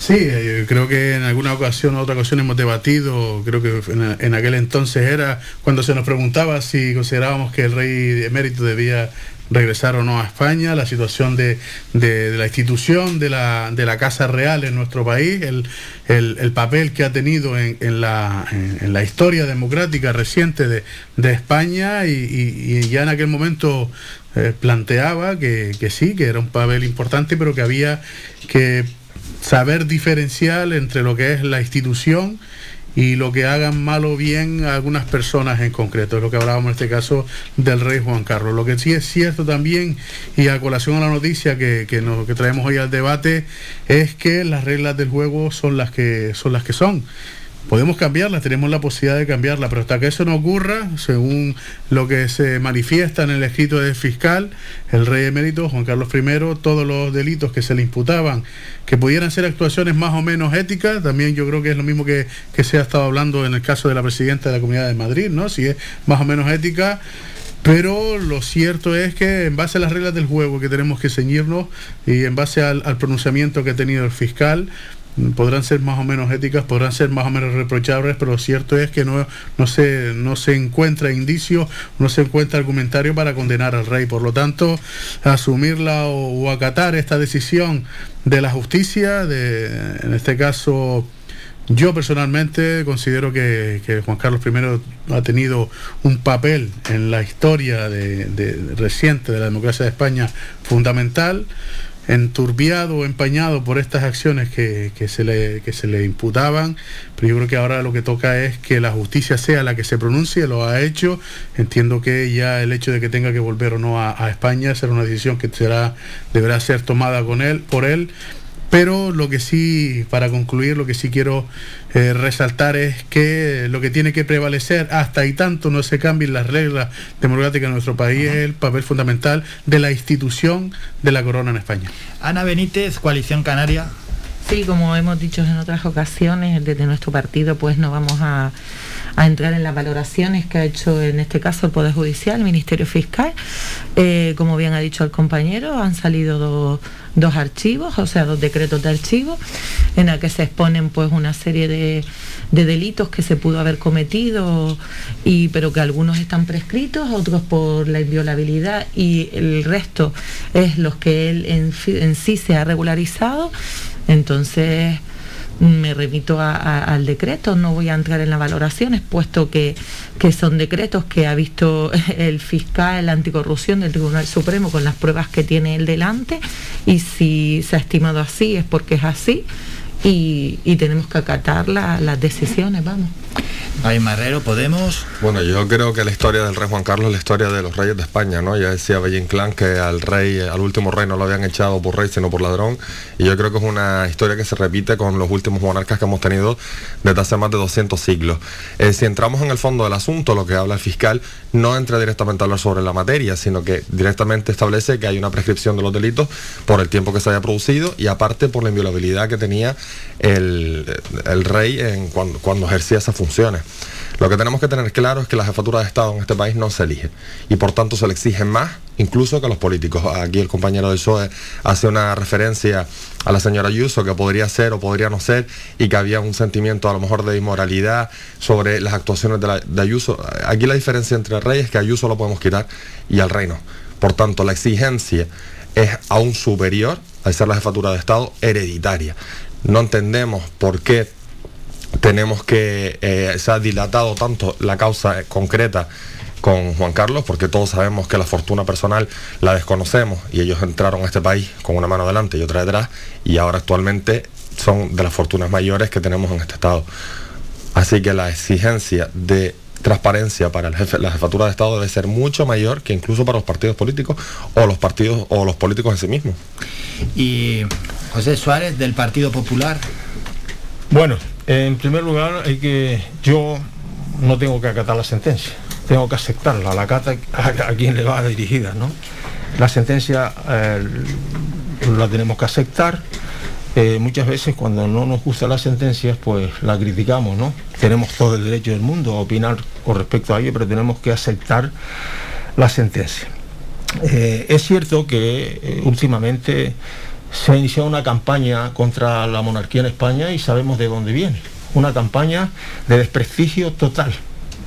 Y han visto que han fracasado en esa campaña. Una campaña para cambiar nuestro sistema político en España, nuestras instituciones más importantes y desprestigiando, lógicamente, a la corona y a la, a la monarquía en España. Han fracasado. Se ha visto que eso es una campaña sucia que han hecho algunos partidos políticos. Eh, es cierto que el rey Juan Carlos ha cometido algunas cosas que, que son deplorables. Eso está clarísimo, ¿no? Pero la justicia ha intervenido, ha dictado una sentencia o ha archivado, no ha llegado una sentencia, ha archivado unas causas que se han investigado y que la señora doña Dolores Delgado, mm, fiscal general del Estado, hace cinco meses que la tenía y estaba ahí guardándola porque a unos socios de gobierno no le iba a gustar que se archivara o no les ha gustado, ya vemos, ya lo vemos. Como dicen incluso el compañero aquí, no conocen la fortuna, pero es la fortuna más grande. O sea, no la conocen, pero es la fortuna más grande. O sea, esa es la demagogia que se utiliza para el desprestigio de nuestro sistema político y de- exactamente de la jefatura del Estado, que funciona extraordinariamente bien.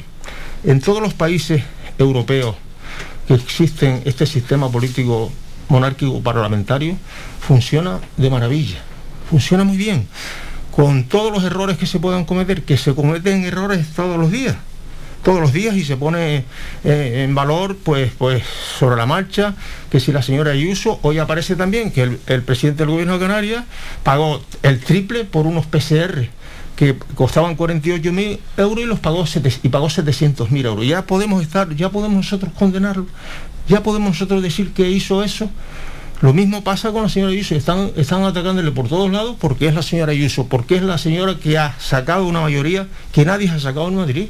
O sea que es muy fácil criticar sin tener, mm, o sea, argumentos que lo sostengan. Ahora continuamos con este tema. Vamos a parar un minuto y volvemos para saber si hay o no hay campaña contra la monarquía.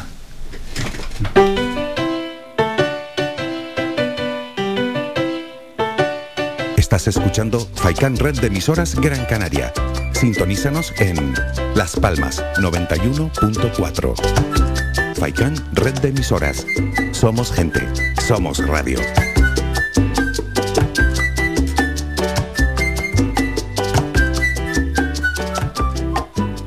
Vuelve Expoagro Canaria, la feria de la innovación en el sector primario. Ven a IFECAR del 11 al 13 de marzo y descubre las tendencias para la mejora del sector agrícola y ganadero, el punto de encuentro idóneo de empresas y profesionales en un sector clave para las islas. Consigue tu acceso gratuito en expoagrocanarias.es. Promueve Cabildo de Gran Canaria. Clínica Arnau es su centro sanitario privado de referencia del municipio de Telde. Fundada en el año 2004, en la actualidad disponemos de dos centros asistenciales, Clínica Arnau Telde y Clínica Arnau ubicado en Las Huesas. Disponemos de una amplia cobertura de asistencia sanitaria privada vinculada a compañías de seguros de salud, mutualidades de funcionarios, mutuas de accidentes laborales, accidentados de tráfico. Para más información 928 70 40 13 www.clinicarnao.es. No dudes más y ven a conocernos. Somos gente, somos radio.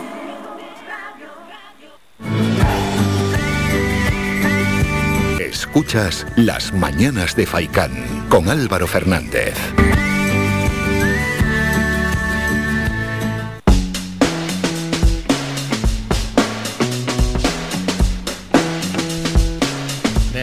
En el aire ese mensaje. Si hay campaña contra la monarquía, Gaby. Bueno, por lo visto para Pepe exigir transparencia es tener una campaña. Yo creo que la propia campaña negativa se la han hecho los propios monarcas en este país. El escrito del fiscal y la acusación inicial consideraba que había habido un desvío de dinero de 65 millones de euros. Eso no lo ha hecho Podemos, eso lo ha hecho el señor Juan Carlos por sí mismo, con sus aliados eh, sauditas, es quien le ha pagado supuestamente ese dinero al señor Juan Carlos. Yo no creo que haya ningún tipo de campaña, sino que la exigencia de los partidos de izquierda, tanto como un sector del Partido Socialista como de, de Unidas Podemos desde, desde siempre ha sido primero transparencia en las cuentas de la Casa Real y segundo llevarnos a un referéndum, pero yo creo que no es el momento concreto ni es el momento histórico de esa exigencia, así lo fue hace unos 10 años y se taponó en esa sucesión que fue pactada por Partido Popular y por Partido Socialista, hace unos 10 años la crítica a la monarquía era mucho mayor, eh, fue una maniobra buena el hecho de que Felipe, que Juan Carlos abdicara a favor de su hijo porque eh, la sociedad ha entendido que Felipe no es su padre y no le podemos eh, culpar de los delitos, de los supuestos delitos que haya podido cometer, pero esa campaña Pepe de la que tú hablas, yo no sé si es la misma que hablaba Franco de los judíos masones o, no sé qué campaña estás hablando, es una exigencia democrática de cualquier partido eh, constitucional como puede ser mi organización o cualquier otro partido que esté en el arco parlamentario. Yo entiendo que hay un sector de la derecha que le molesta que se critique o que hablemos sobre la situación o la figura de- del rey, pero es que el rey no es un dios, ni es un semidios, ni es el faraón en, en Egipto. El, de- el rey es el jefe del Estado que representa a todos los españoles y españolas y por tanto podremos hablar de cualquier órgano constitucional que así nos lo da la, eh, que de- desprendida del- del propia, de la propia Carta Magna. Yo no entiendo por qué al Partido Popular le molesta que cuestionemos o que no se cuestione o que se investigue o que no se investigue. Yo entiendo que tienen muchos más lazos con el rey que los que podemos tener nosotros, sobre todo en, aquel- en aquellos que cuando hablamos de corrupción. Pero la crítica a la jefatura del Estado no significa una maniobra contra un órgano constitucional porque en todo caso si eso se produjese estaremos hablando de alta traición eh, eh, tipificada en el Código Penal una cosa es la crítica y la exigencia de más transparencia y otra cosa es la maniobra exterior o externa creada para poderlo derrocar. Yo no quiero derrocar al rey Juan Carlos ni al rey Felipe, yo lo que quiero es que los españoles votemos eh, qué tipo de jefatura de Estado queremos tener. Ya lo votamos en la Constitución en el 78. Falso. Ya Falso. lo votamos en la Constitución Falso. en el 78. El 90 y, cuan- y tantos por ciento en Cataluña precisamente. Y el 87,4 en toda España. Totalmente o sea, falso, votamos un sistema político que es el- monárquico parlamentario. Y me comenta que no han hecho una campaña, Podemos exclusivamente, que está criticando todos los días la jefatura del Estado. Todos los días. Y además tienen un argumento tan, tan pueril que dicen que el coste que tenemos, que nos cuesta la monarquía en España. O sea, ¿saben cuánto cuesta la República en Italia? La casa de la, lo que es lo que es la República, la casa de la República, más de 100 millones de euros. En Italia, estamos hablando cerquita por ahí. En Francia mucho más, mucho más. En España cuesta 8 o 9 millones de euros lo que es eh, la jefatura del Estado.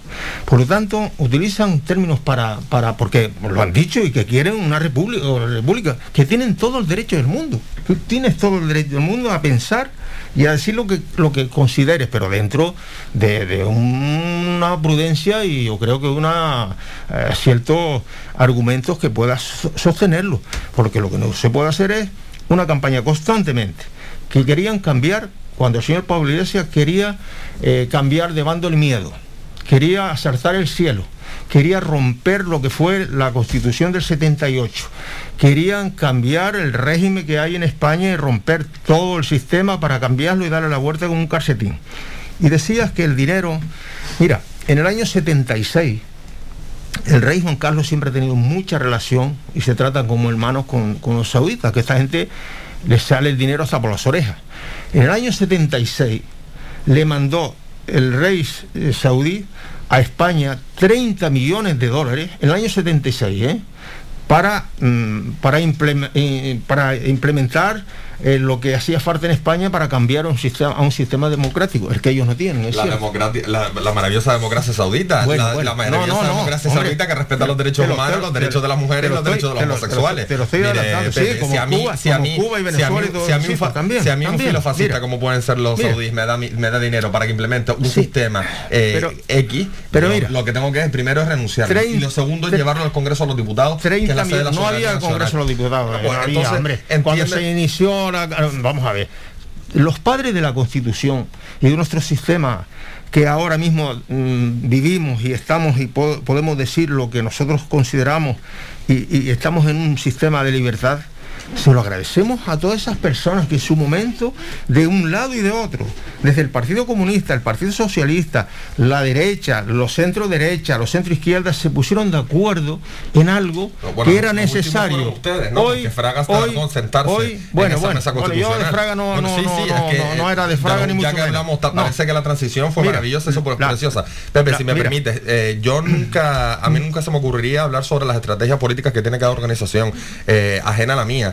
Eh, tú criticas las estrategias que tiene mi organización. Bueno, si no, te gustan las estrategias de mi organización, te animo a que milites y les intentas cambiar desde dentro. Pero me parece una falta de respeto. No, no, no, te estoy diciendo que las estrategias derecho, políticas de cada el- organización. hombre, estás criticando tú la otra del otro lado, estás Yo- yo estoy criticando la jefatura del Estado, sí. Artemi y Yana, si quieren añadir más asuntos. No, simplemente yo creo que la- lo que se ha demostrado en los últimos años, eh, justamente con un gobierno del, del Partido Socialista, es la independencia en, las instituciones, la independencia de los, de los tres poderes, porque eh, por un lado se ha respetado el papel que ha mantenido lo que es la, la institución de la Casa Real, pero por otro lado no se ha puesto ninguna traba a que se inicien aquellas acciones legales, como no podía ser de otra forma, por supuesto, para investigar los posibles casos que se le pudieran imputar al monarca, aun y cuando era la, figura o el cabeza de esta institución. Por lo tanto, yo me quedo con lo positivo, como suele ser habitual en mí. Yo creo que la casa, la institución de la Casa Real en los últimos, los últimos tiempos, pues yo creo que ha vuelto a encauzar ese papel reconciliador que, que se, le, que se le exigía a la misma eh, y por supuesto siguen abiertas, al compañero Tana lo ha manifestado, que cuando se haya una corriente que quiera cambiar o, pretenda cambiar lo que es la- la- el sistema político, el sistema de la monarquía en nuestro país, pues lo tiene abierto, siempre siguiendo los cauces establecidos en nuestra Constitución. Pepe, que movías la cabeza con lo de separación de poderes. Pues, hombre, la separación de poderes es un poco un poco No lo comprendo, claro, porque como todavía ya, ya está renovado el, el- el Poder Judicial claro. que tiene bloqueado el Partido Popular, entiendo, como usted, ustedes Lo- no lo quieren lo renovar, entiendo que no lo el Partido entiendo que no lo, Lo tiene bloqueado el. Partido O sea, Socialista. entiendo Le ha dicho el Partido Popular, oiga, que nosotros estamos de independencia". acuerdo, estamos de acuerdo en que se renueve el, el Poder Judicial, Como se ha venido como dice Europa. Como dice Europa, si estamos en Europa estamos para Y todo, entonces cuando pero quiere manipularlo. O sea, el Partido Socialista, el Partido Socialista dice, porque no lo decía Europa, ahora sí. El Partido ¿no? Socialista lo que quiere es forma manipularlo, manipularlo. Y puede decir que no no la independencia. Hombre, cuando nombra a una señora que era ministra del gobierno. Hombre, y la nombra propuesto- fiscal. los que Y dice que el fiscal. Oye, déjame terminar, órganos, coño, déjame no terminar un piquito nada más. cosas, Ya, no, no, tú lo dijiste antes, yo estuve callado, yo te respeté. Yo te respeté cuando tú hablas. Mira, Igual, el otro día. adelante, adelante, Pepe. dice cuando nombra a una señora que era ministra del gobierno que además tiene unas relaciones también con Villarejo o las, las ha tenido muy fuertes hemos escuchado los vídeos y la nombra fiscal general del estado hombre y dice el señor presidente del gobierno que la fiscal general del estado es del gobierno. Es del gobierno. Vamos a ver la fiscal general del estado es del estado. Y tiene que ser una persona diríamos que un poco independiente.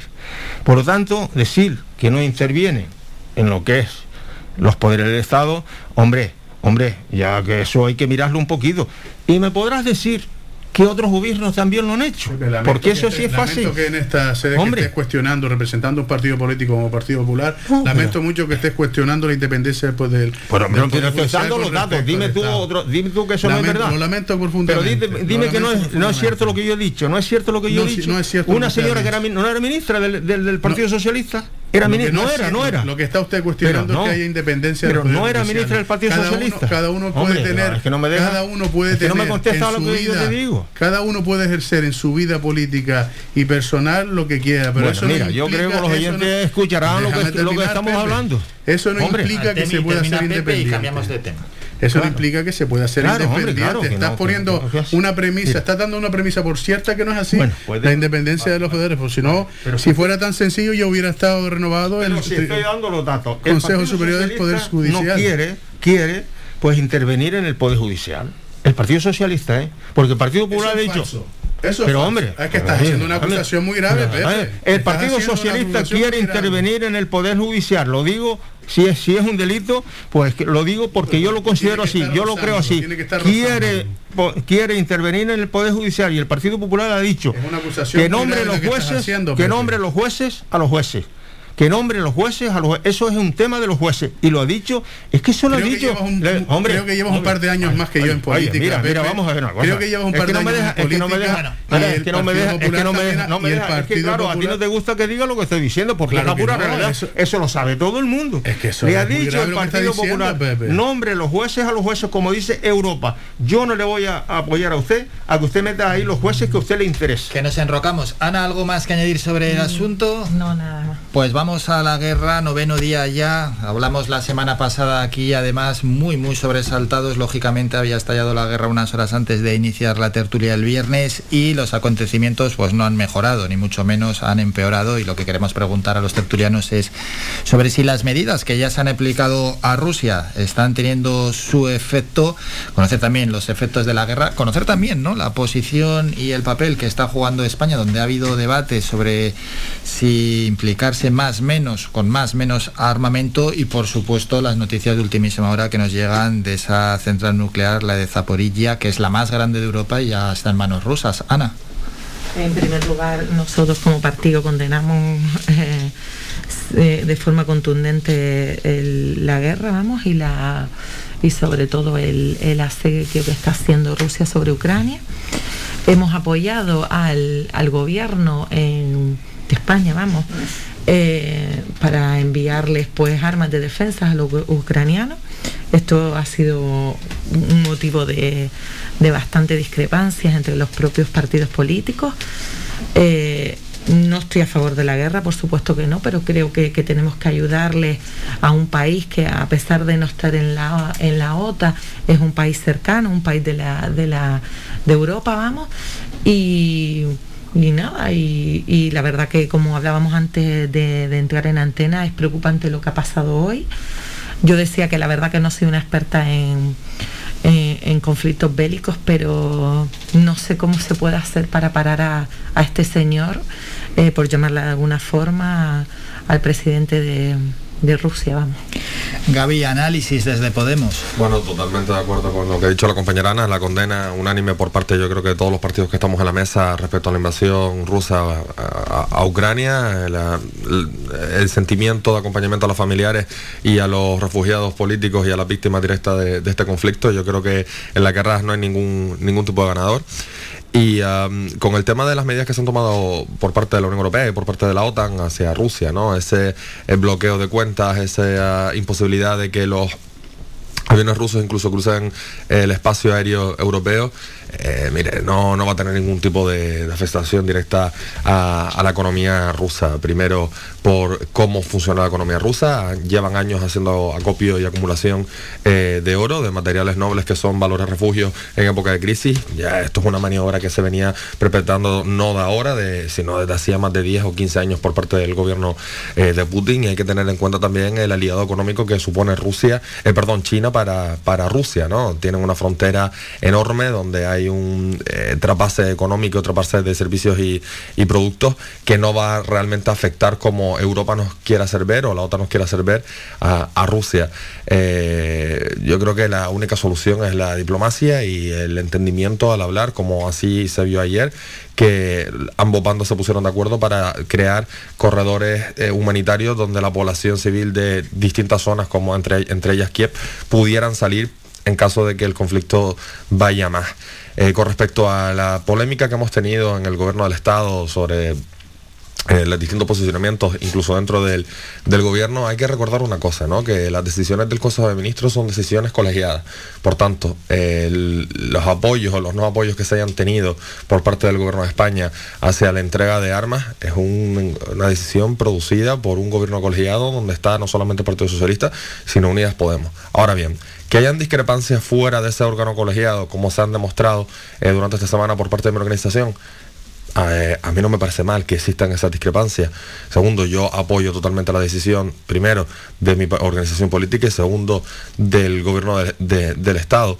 Si mi organización política considera que no es buena estrategia el llevar eh, armas o entregar armas al gobierno ucraniano para las milicias populares, pues así lo tendré que asumir. Ahora, en mi opinión personal, en el momento en el que estamos, eh, la entrega de armas no supone una, mm, eh, prerrogativa o el continuar a, la guerra, ¿no? En el gobierno en el que está, en el momento en el que estamos, yo creo que la entrega de armas es más una acción política hacia el propio gobierno de Zelensky para reconocerle esa legitimidad democrática que tienen que el hecho de querer influir directamente en el conflicto o no querer influir.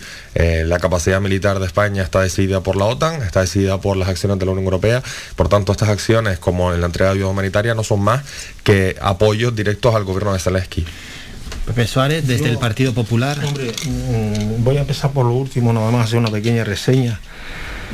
Si no estás de acuerdo en ese órgano colegiado que es el Consejo de Ministros, si no estás de acuerdo, lo que tienes que marcharte a tu casa. Lo que pasa es si se aprueba en ese órgano colegiado donde estás y cuando sales a la calle lo criticas, lo que tienes que hacer es marcharte. Eso es lo que haría una persona que tenga un poco de dignidad. ¿no? Lo que no se puede hacer es eso.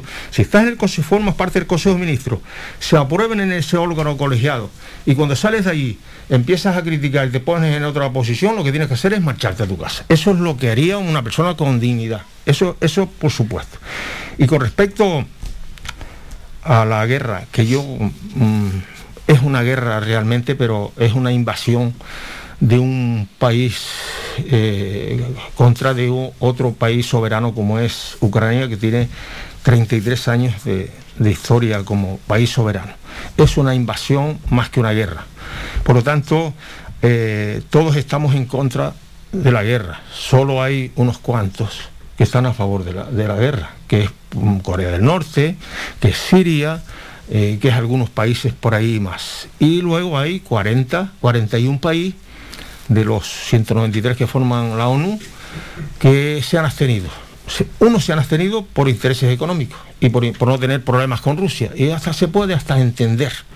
Pero hay otros que se han abstenido, que son los países comunistas prácticamente, que es Venezuela, Guatemala, Nicaragua, Bolivia, Corea del Norte, esos países, se han- China, que se puede hasta entender lo de China también, todos esos países se han abstenido, no, no están en contra de, Putin, se han abstenido porque mm, tienen, son, diríamos que, mm, hablando en términos mm, posiblemente eh, que no sientan bien, los palanganeros de, Putin en esos países. Por lo tanto, eh, esta, esta guerra, eh, la verdad es que lo va a afectar directamente, porque tengamos en cuenta una cosa, de España importa de Ucrania el, más del 60% del aluminio que se, se- se- gasta en España, el aluminio, el zinc, la madera. Luego cereales, como el trigo, el 50% del trigo que se, que se gasta en España, que nos comemos todos los días el pan, el 50% viene de, de Ucrania. La avena, los más cereales como el maíz, como, el, como decía el trigo, la cebada, eso es un problema grave que vamos a tener en España. Y Artemi Artiles, desde el PSOE. Sí, desde el PSOE la- nuestra postura yo creo que está clara, la hemos defendido siempre, es el no a la, gre- a la guerra, ¿no? Condenamos rotundamente esta guerra igual que condenamos la guerra de Irak. Por eso es por lo que en esta ocasión el acuerdo que se ha tomado esta semana de dotar de armamento defensivo y ofensivo a la, a la parte perjudicada de toda esta contienda que ha emprendido el gigante ruso, pues ha sido apoyada desde, desde el gobierno. Entendemos que estamos en un momento que es muy complicado, muy complicado, ya no solo por la realidad y por las imágenes que son desalentadoras totalmente, eh, sino por, la, por, la- por lo que puede venir después, ¿no? Por- yo creo que sin que sirva de precedente, comparto lo que decía el, el- representante del Partido Popular, esto puede afectar muy duramente a, la economía mundial, lo estamos viendo en los, en los precios de los combustibles como, primera, como primer impacto, pero yo creo que la, la crisis que puede venir económica posterior puede ser muy, puede ser muy dura. No obstante, dicho esto, contundencia y respuesta tajante de toda la comunidad internacional, la comunidad democrática internacional. Esperemos que el gigante eh, gigante chino, que en este caso, en este caso más que lo calificaba mm, José como palanganero, todo lo contrario. Yo creo que el, gigante chino es el que se está frotando las manos y el que va a ser el, el principal eh, beneficiado de todo este revuelo que se está creando con un conflicto a nivel internacional. Bueno, vamos a parar es otro minuto, nos vamos a publicidad y volvemos para concluir con este asunto.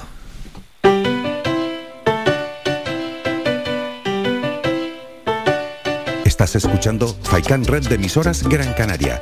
Sintonízanos en Las Palmas 91.4. Faikán, red de emisoras. Somos gente, somos radio.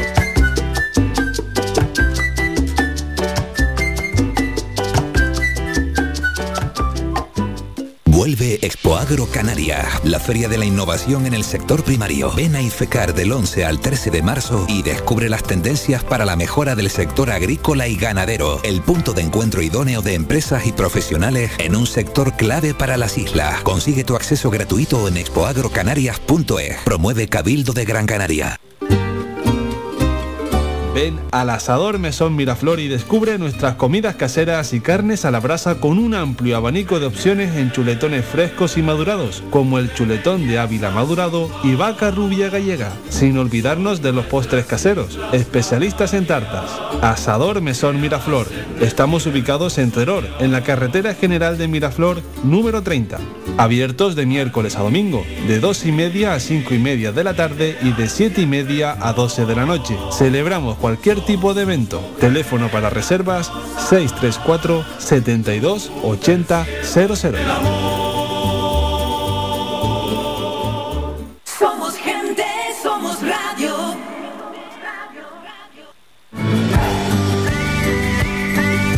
Escuchas Las Mañanas de Faicán con Álvaro Fernández.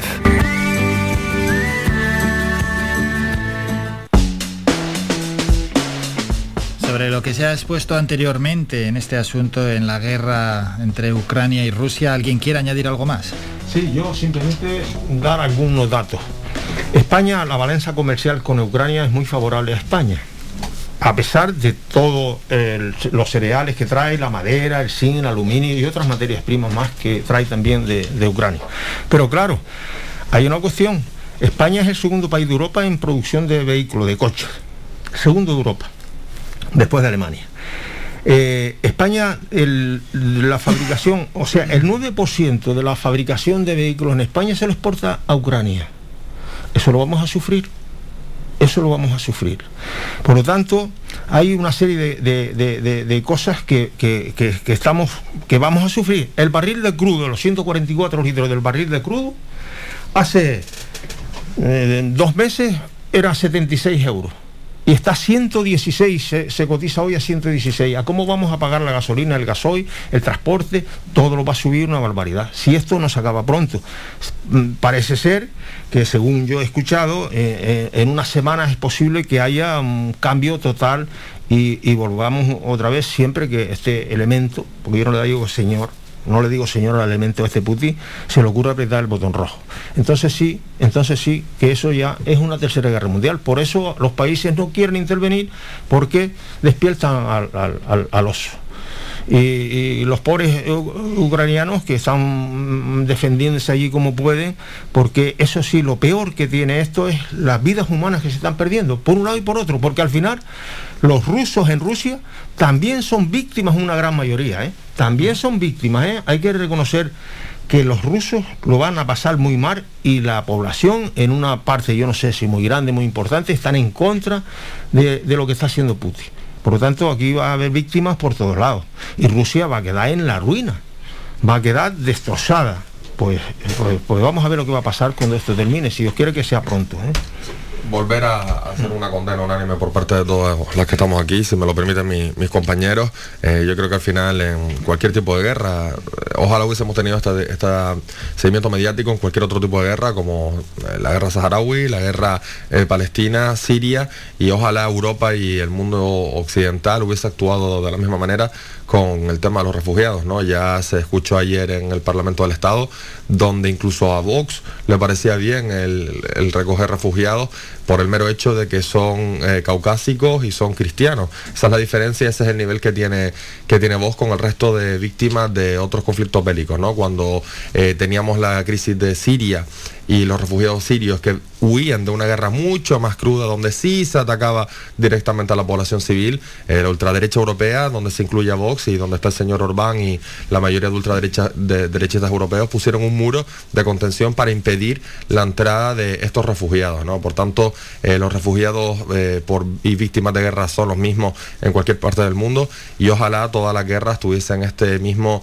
eh, recorrido mediático para que la población fuera consciente del terror y de los horrores de, de las mismas.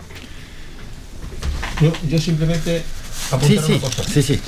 Eh, siempre yo he escuchado en la vida, porque ya tengo una vida bastante, bastante vivida, valga la redundancia, que cuando ocurre algo malo, siempre hay algo positivo en eso malo. Y si hay algo positivo que yo, yo veo, porque es muy difícil encontrarlo, pero, pero yo lo encuentro, es que hay la Unión Europea hasta cada uno iba un poco por su lado hasta hace poco. Pero ahora hay una unión muy importante, muy importante. Y también la OTAN. La OTAN se va a reforzar porque hay a quien no le guste la OTAN. Pero siempre he escuchado decir, lo dijo Churchill, si quieres la paz, prepárate para la guerra. Por lo tanto, la OTAN se va a reforzar, la Unión Europea va a obligar a los países a, invertir más en los presupuestos generales del Estado para reforzar nuestra defensa, porque puede ocurrir que mañana, en lugar de Putin, sea Corea del Norte o sea otro. Y tenemos que estar preparados para la guerra si queremos la paz.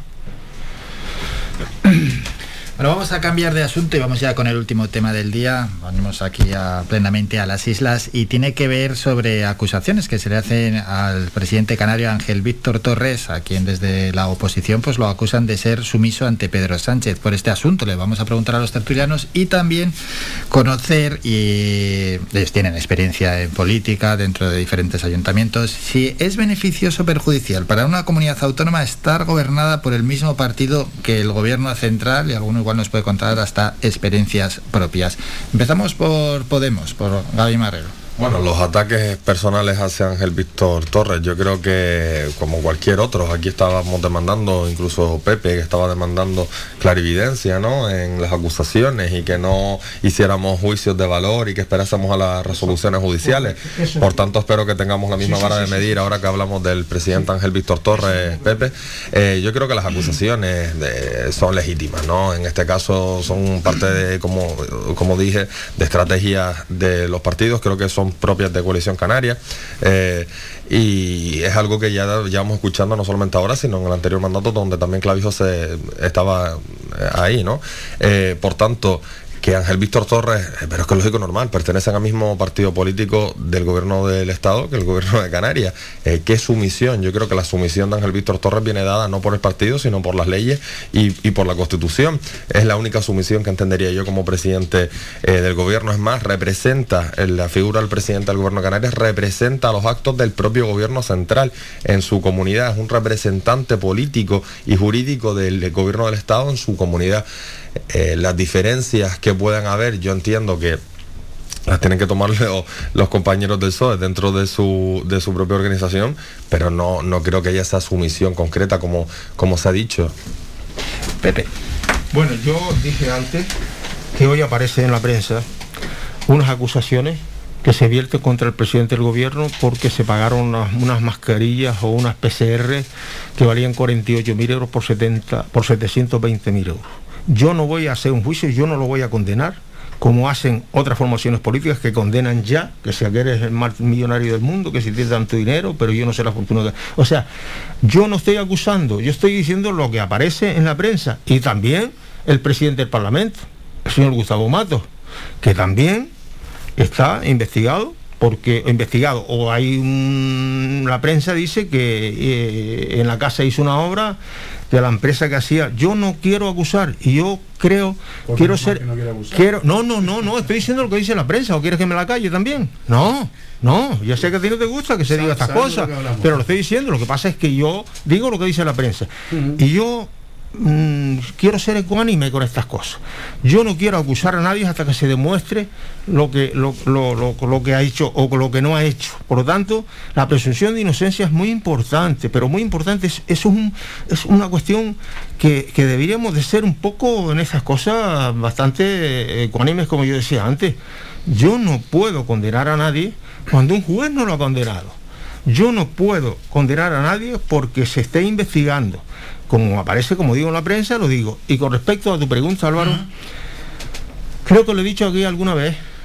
yo creo que es bueno que cuando hay un partido político que gobierna en España, que sea de otro color político que gobierna en Canarias, al menos en este caso. Al menos en este caso.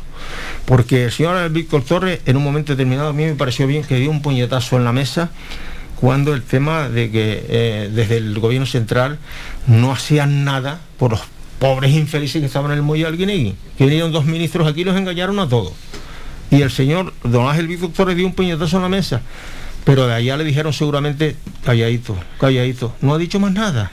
Ahora vamos con ese asunto también. Artemio Artiles, PSOE. Yo creo que lo- la lectura que se saca de todo esto que hemos venido hablando de la tertulia es la, buena imagen y el buen hacer que ha tenido el compañero Ángel Víctor Torres al frente del gobierno de Canarias, que eso despierta las críticas que, hemos escuchado. ¿no? Eh, El compañero del Partido Popular dice que no critica y cita dos artículos en prensa de los que todavía no ha habido resolución, que no denuncia y cita dos artículos en prensa de los que todavía no ha habido resolución judicial o nos respeta o, o no hacemos lo que es la crítica en prensa, la crítica pública. Sí, sí, segundo, no, no, totalmente, escuché totalmente, Pepe. Primero dices que no, que no, que no eres, eh, no estás a favor de utilizar ni, a- políticamente ninguna acusación hasta que no haya una sentencia, pero acto seguido nombras dos procesos en los que están en curso. No obstante, yo creo que me, me quedo con, vamos a re- reconducir lo que decía Álvaro del el, el director de esta tertulia y centrarnos en la realidad de, de que el gobierno de Canarias esté presidido por un representante que sea del mismo color político que el que hay en el gobierno de la nación. ¿Es bueno o es malo? Yo creo que es bueno. Son instituciones que son totalmente diferentes. Otra cosa es que otros piensen o quieran hacernos pensar que el ruido constante es positivo para, para esas reivindicaciones que se hacen entre instituciones. Nada más lejos de la realidad. La prueba la tenemos sobre la mesa, la prueba la hemos visto en los últimos meses. El REF, el famoso eh, REF y la defensa ultranza del mismo, del régimen económico y fiscal en la etapa en la que estaba Coalición Canaria en el gobierno y el Partido Popular en el gobierno nacional, se incumplió el REF con el convenio de carreteras y al final para resolverlo hubo que ir a los tribunales. Un ejemplo similar hemos tenido en esta legislatura en el que se ha habido un pronunciamiento del gobierno de España que pudiera dañar eh, algunos preceptos de este REF, como pasó con los con el tema cinematográfico, con las reducciones fiscales del, fiscales del mismo, y se solucionó en una mesa de diálogo. O sea, cuando hay cuando hay ruido, La justicia. cuando hay ruido, La justicia, no cuando una hay mesa de ruido, algo, nada. La cuando hay- justicia. Es que se, se quiere. Cuando hay ruido Hombre, se y quiere cuando hay ataque frontal, hay que esperar a que la justicia dictamine. Cuando hay diálogo, en una mesa de diálogo se solucionó lo del REF. Por lo tanto, yo considero que ese ruido que nos quieren hacer pensar que es positivo para las relaciones entre el gobierno de Canarias y el gobierno de España, nada más lejos de la realidad. Ana Benítez, Coalición Canaria. Lo que está claro que, que el presidente del gobierno de Canarias, al ser del mismo partido que, que el gobierno de España, tiene que seguir sus directrices, a nadie se le escapa. ¿Que ha levantado la voz en algún momento? Pues seguro que sí. Eh, no lo que nosotros como coalición canaria entendemos que lo hay que, que levantar que yo creo que puede ser beneficioso eh, que esté el mismo partido, pues a lo mejor yo como yo personalmente sí lo creo beneficioso, siempre y cuando levantáramos la voz por eh, la defensa eh, a toda costa de- de nuestro pueblo de Canarias. Claro que sí, ojalá Sí, pero yo creo que, mm, simplemente para, para matizar, si me lo permite, el hecho de, ser de pertenecer a un mismo partido no implica sumisión. El No, no, yo hecho no de pertenecer... que sumisión, yo lo que estoy diciendo es que se tiene que seguir mesa. las directrices. O sea, tienes que seguir porque para eso estás en un, o sea, igual que yo tengo que seguir unas directrices porque si no, mm, pues me invitan a salir o me voy yo misma. Eh, cuando estás en un partido político a nadie se le escapa que hay unas directrices que hay que seguir. Yo y nos considero, guste o no estoy de acuerdo contigo en eso, Ana. Yo creo que considero que el hecho de militar al mismo partido lo que te, lo que te vincula es con una ideología, con un sentimiento, con una forma de hacer política. Pero cuando vamos a las actuaciones concretas y a las resoluciones concretas, no implica que tenga que compartirlas todos, sobre todo cuando se toman desde organismos diferentes, como puede ser el Estado de la Nación, el Gobierno de Canarias, o, o vayámonos a los municipios. Yo soy concejal del Partido Socialista en el municipio de Mogán. Yo he tenido que sufrir día a día eh, durante la crisis de la migración una realidad flagrante que se estaba produciendo en ese puerto de Arguineguín.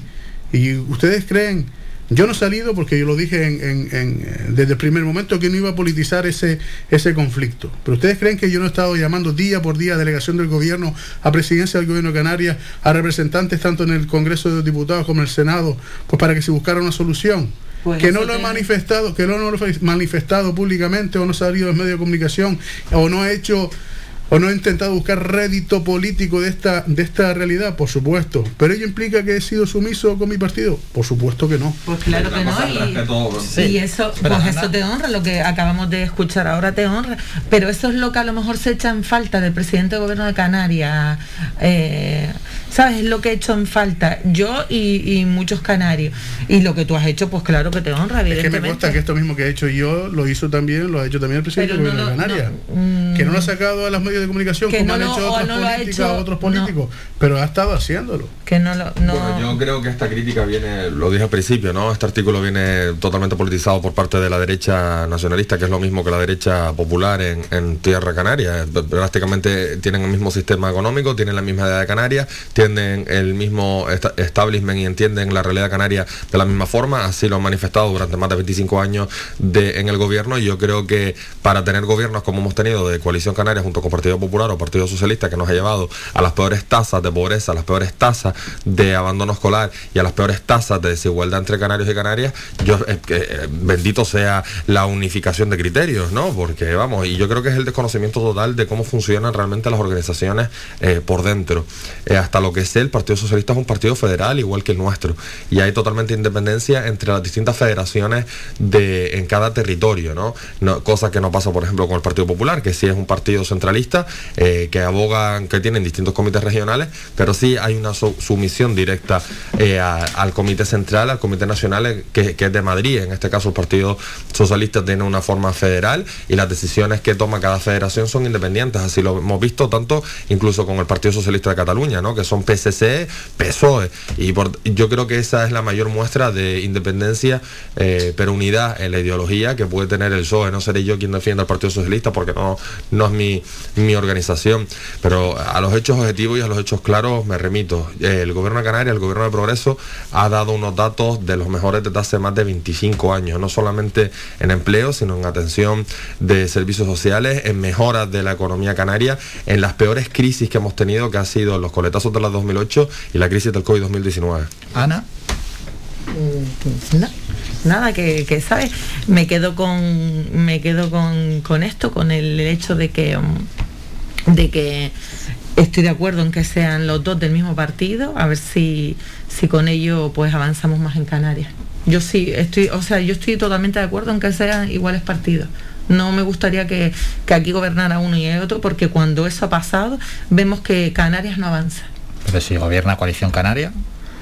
eh, siempre gobierna con, con normalmente con el que está siempre gobierna con PP porque nunca ha gobernado PP o PSOE y siempre está en el Sí, gobierno sí, pero no nos podemos PSOE. adelantar a futuro. Si gobierna en solitario con mayoría absoluta, eso sería eso es peor, entonces. Mm, no es que no ha ocurrido nunca Álvaro es una es un o sea es un uno de estos que nunca ha ocurrido vamos y sinceramente como con la diversidad de partidos políticos que existe no creo en un gobierno de Canarias con un solo partido Y Pepe es el único que dice que es mejor.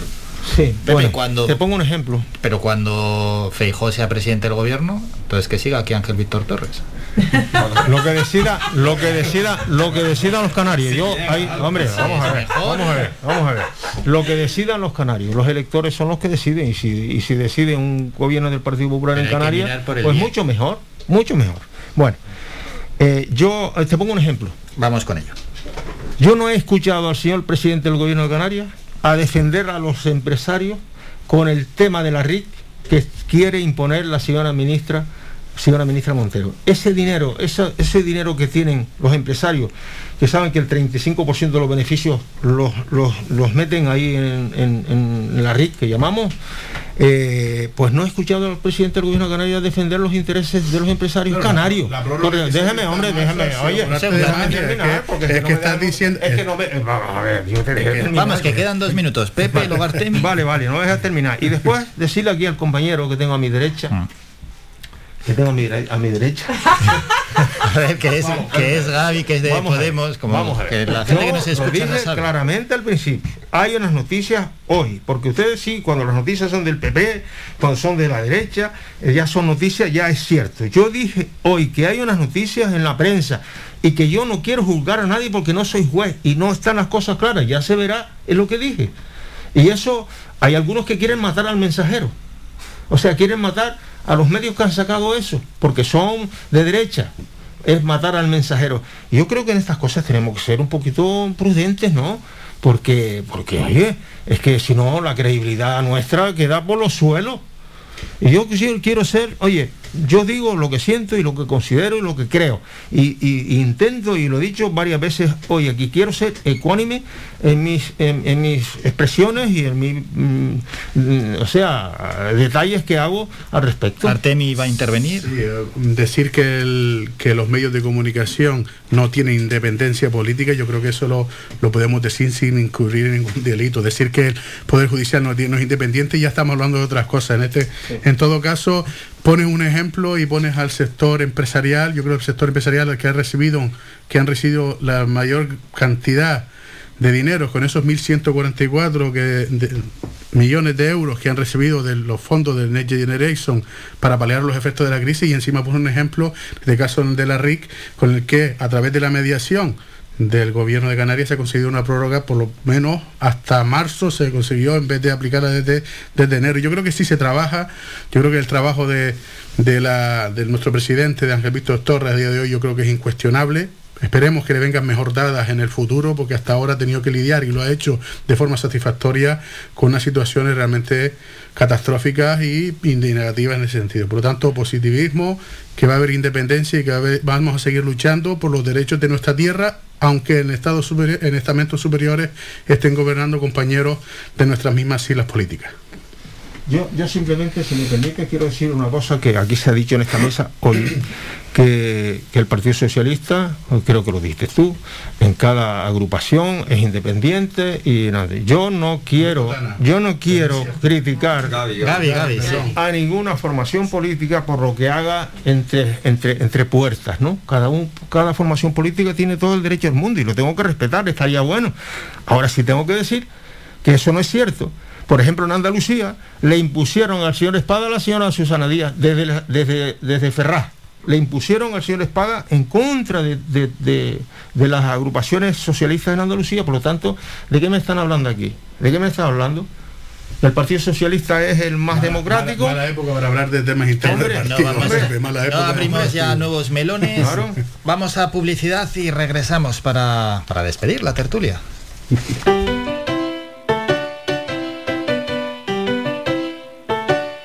Estás escuchando Faikan Red de Emisoras Gran Canaria. Sintonízanos en Las Palmas 91.4. Faikan Red de Emisoras.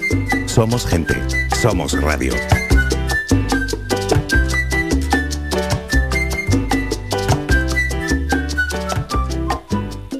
Toma nota de este teléfono. La Asociación Benéfica ONG Ser Humano ofrece una línea para luchar contra la soledad no deseada. Si eres una persona mayor, llama al 900-953-439 o al 900-953-437.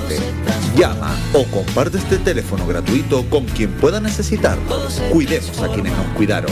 Proyecto financiado por la Consejería de Derechos Sociales del Gobierno de Canarias. Vuelve Expoagro Canaria, la feria de la innovación en el sector primario. Ven a IFECAR del 11 al 13 de marzo y descubre las tendencias para la mejora del sector agrícola y ganadero, el punto de encuentro idóneo de empresas y profesionales en un sector clave para las islas. Consigue tu acceso gratuito en expoagrocanarias.es. Promueve Cabildo de Gran Canaria. Ven al asador Mesón Miraflor y descubre nuestras comidas caseras y carnes a la brasa con un amplio abanico de opciones en chuletones frescos y madurados, como el chuletón de Ávila madurado y vaca rubia gallega, sin olvidarnos de los postres caseros, especialistas en tartas. Asador Mesón Miraflor. Estamos ubicados en Teror, en la carretera general de Miraflor número 30. Abiertos de miércoles a domingo, de 2 y media a 5 y media de la tarde y de 7 y media a 12 de la noche. Celebramos cualquier tipo de evento. Teléfono para reservas 634 72 80 00. Somos gente, somos radio.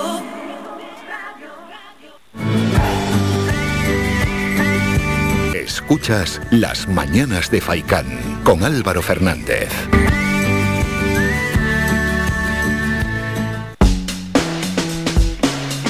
Once y media nos vamos. Ponemos ya punto y final. Un placer haber contado con los cuatro tertulianos a quien ya vamos a despedir. Artemi Artiles, del PSOE, desde Mogán. Gracias, Artemi. Nada, un placer estar aquí con ustedes. Ana Benítez, Coalición Canaria, Telde. Ana, gracias. Ay Marrero, Las Palmas de Gran Canaria, Podemos, muchas gracias. Y Pepe Suárez, del Partido Popular, Telde. Pepe, gracias. Gracias a ustedes y buen fin de semana a ustedes y a todos los radio oyentes.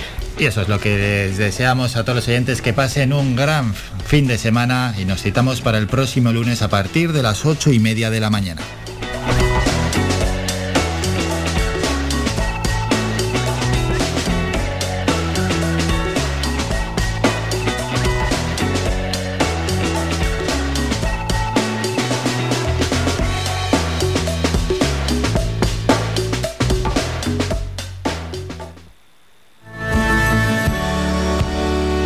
Escuchado Las Mañanas de Faicán con Álvaro Fernández. Le esperamos de lunes a viernes de ocho y media a once y media.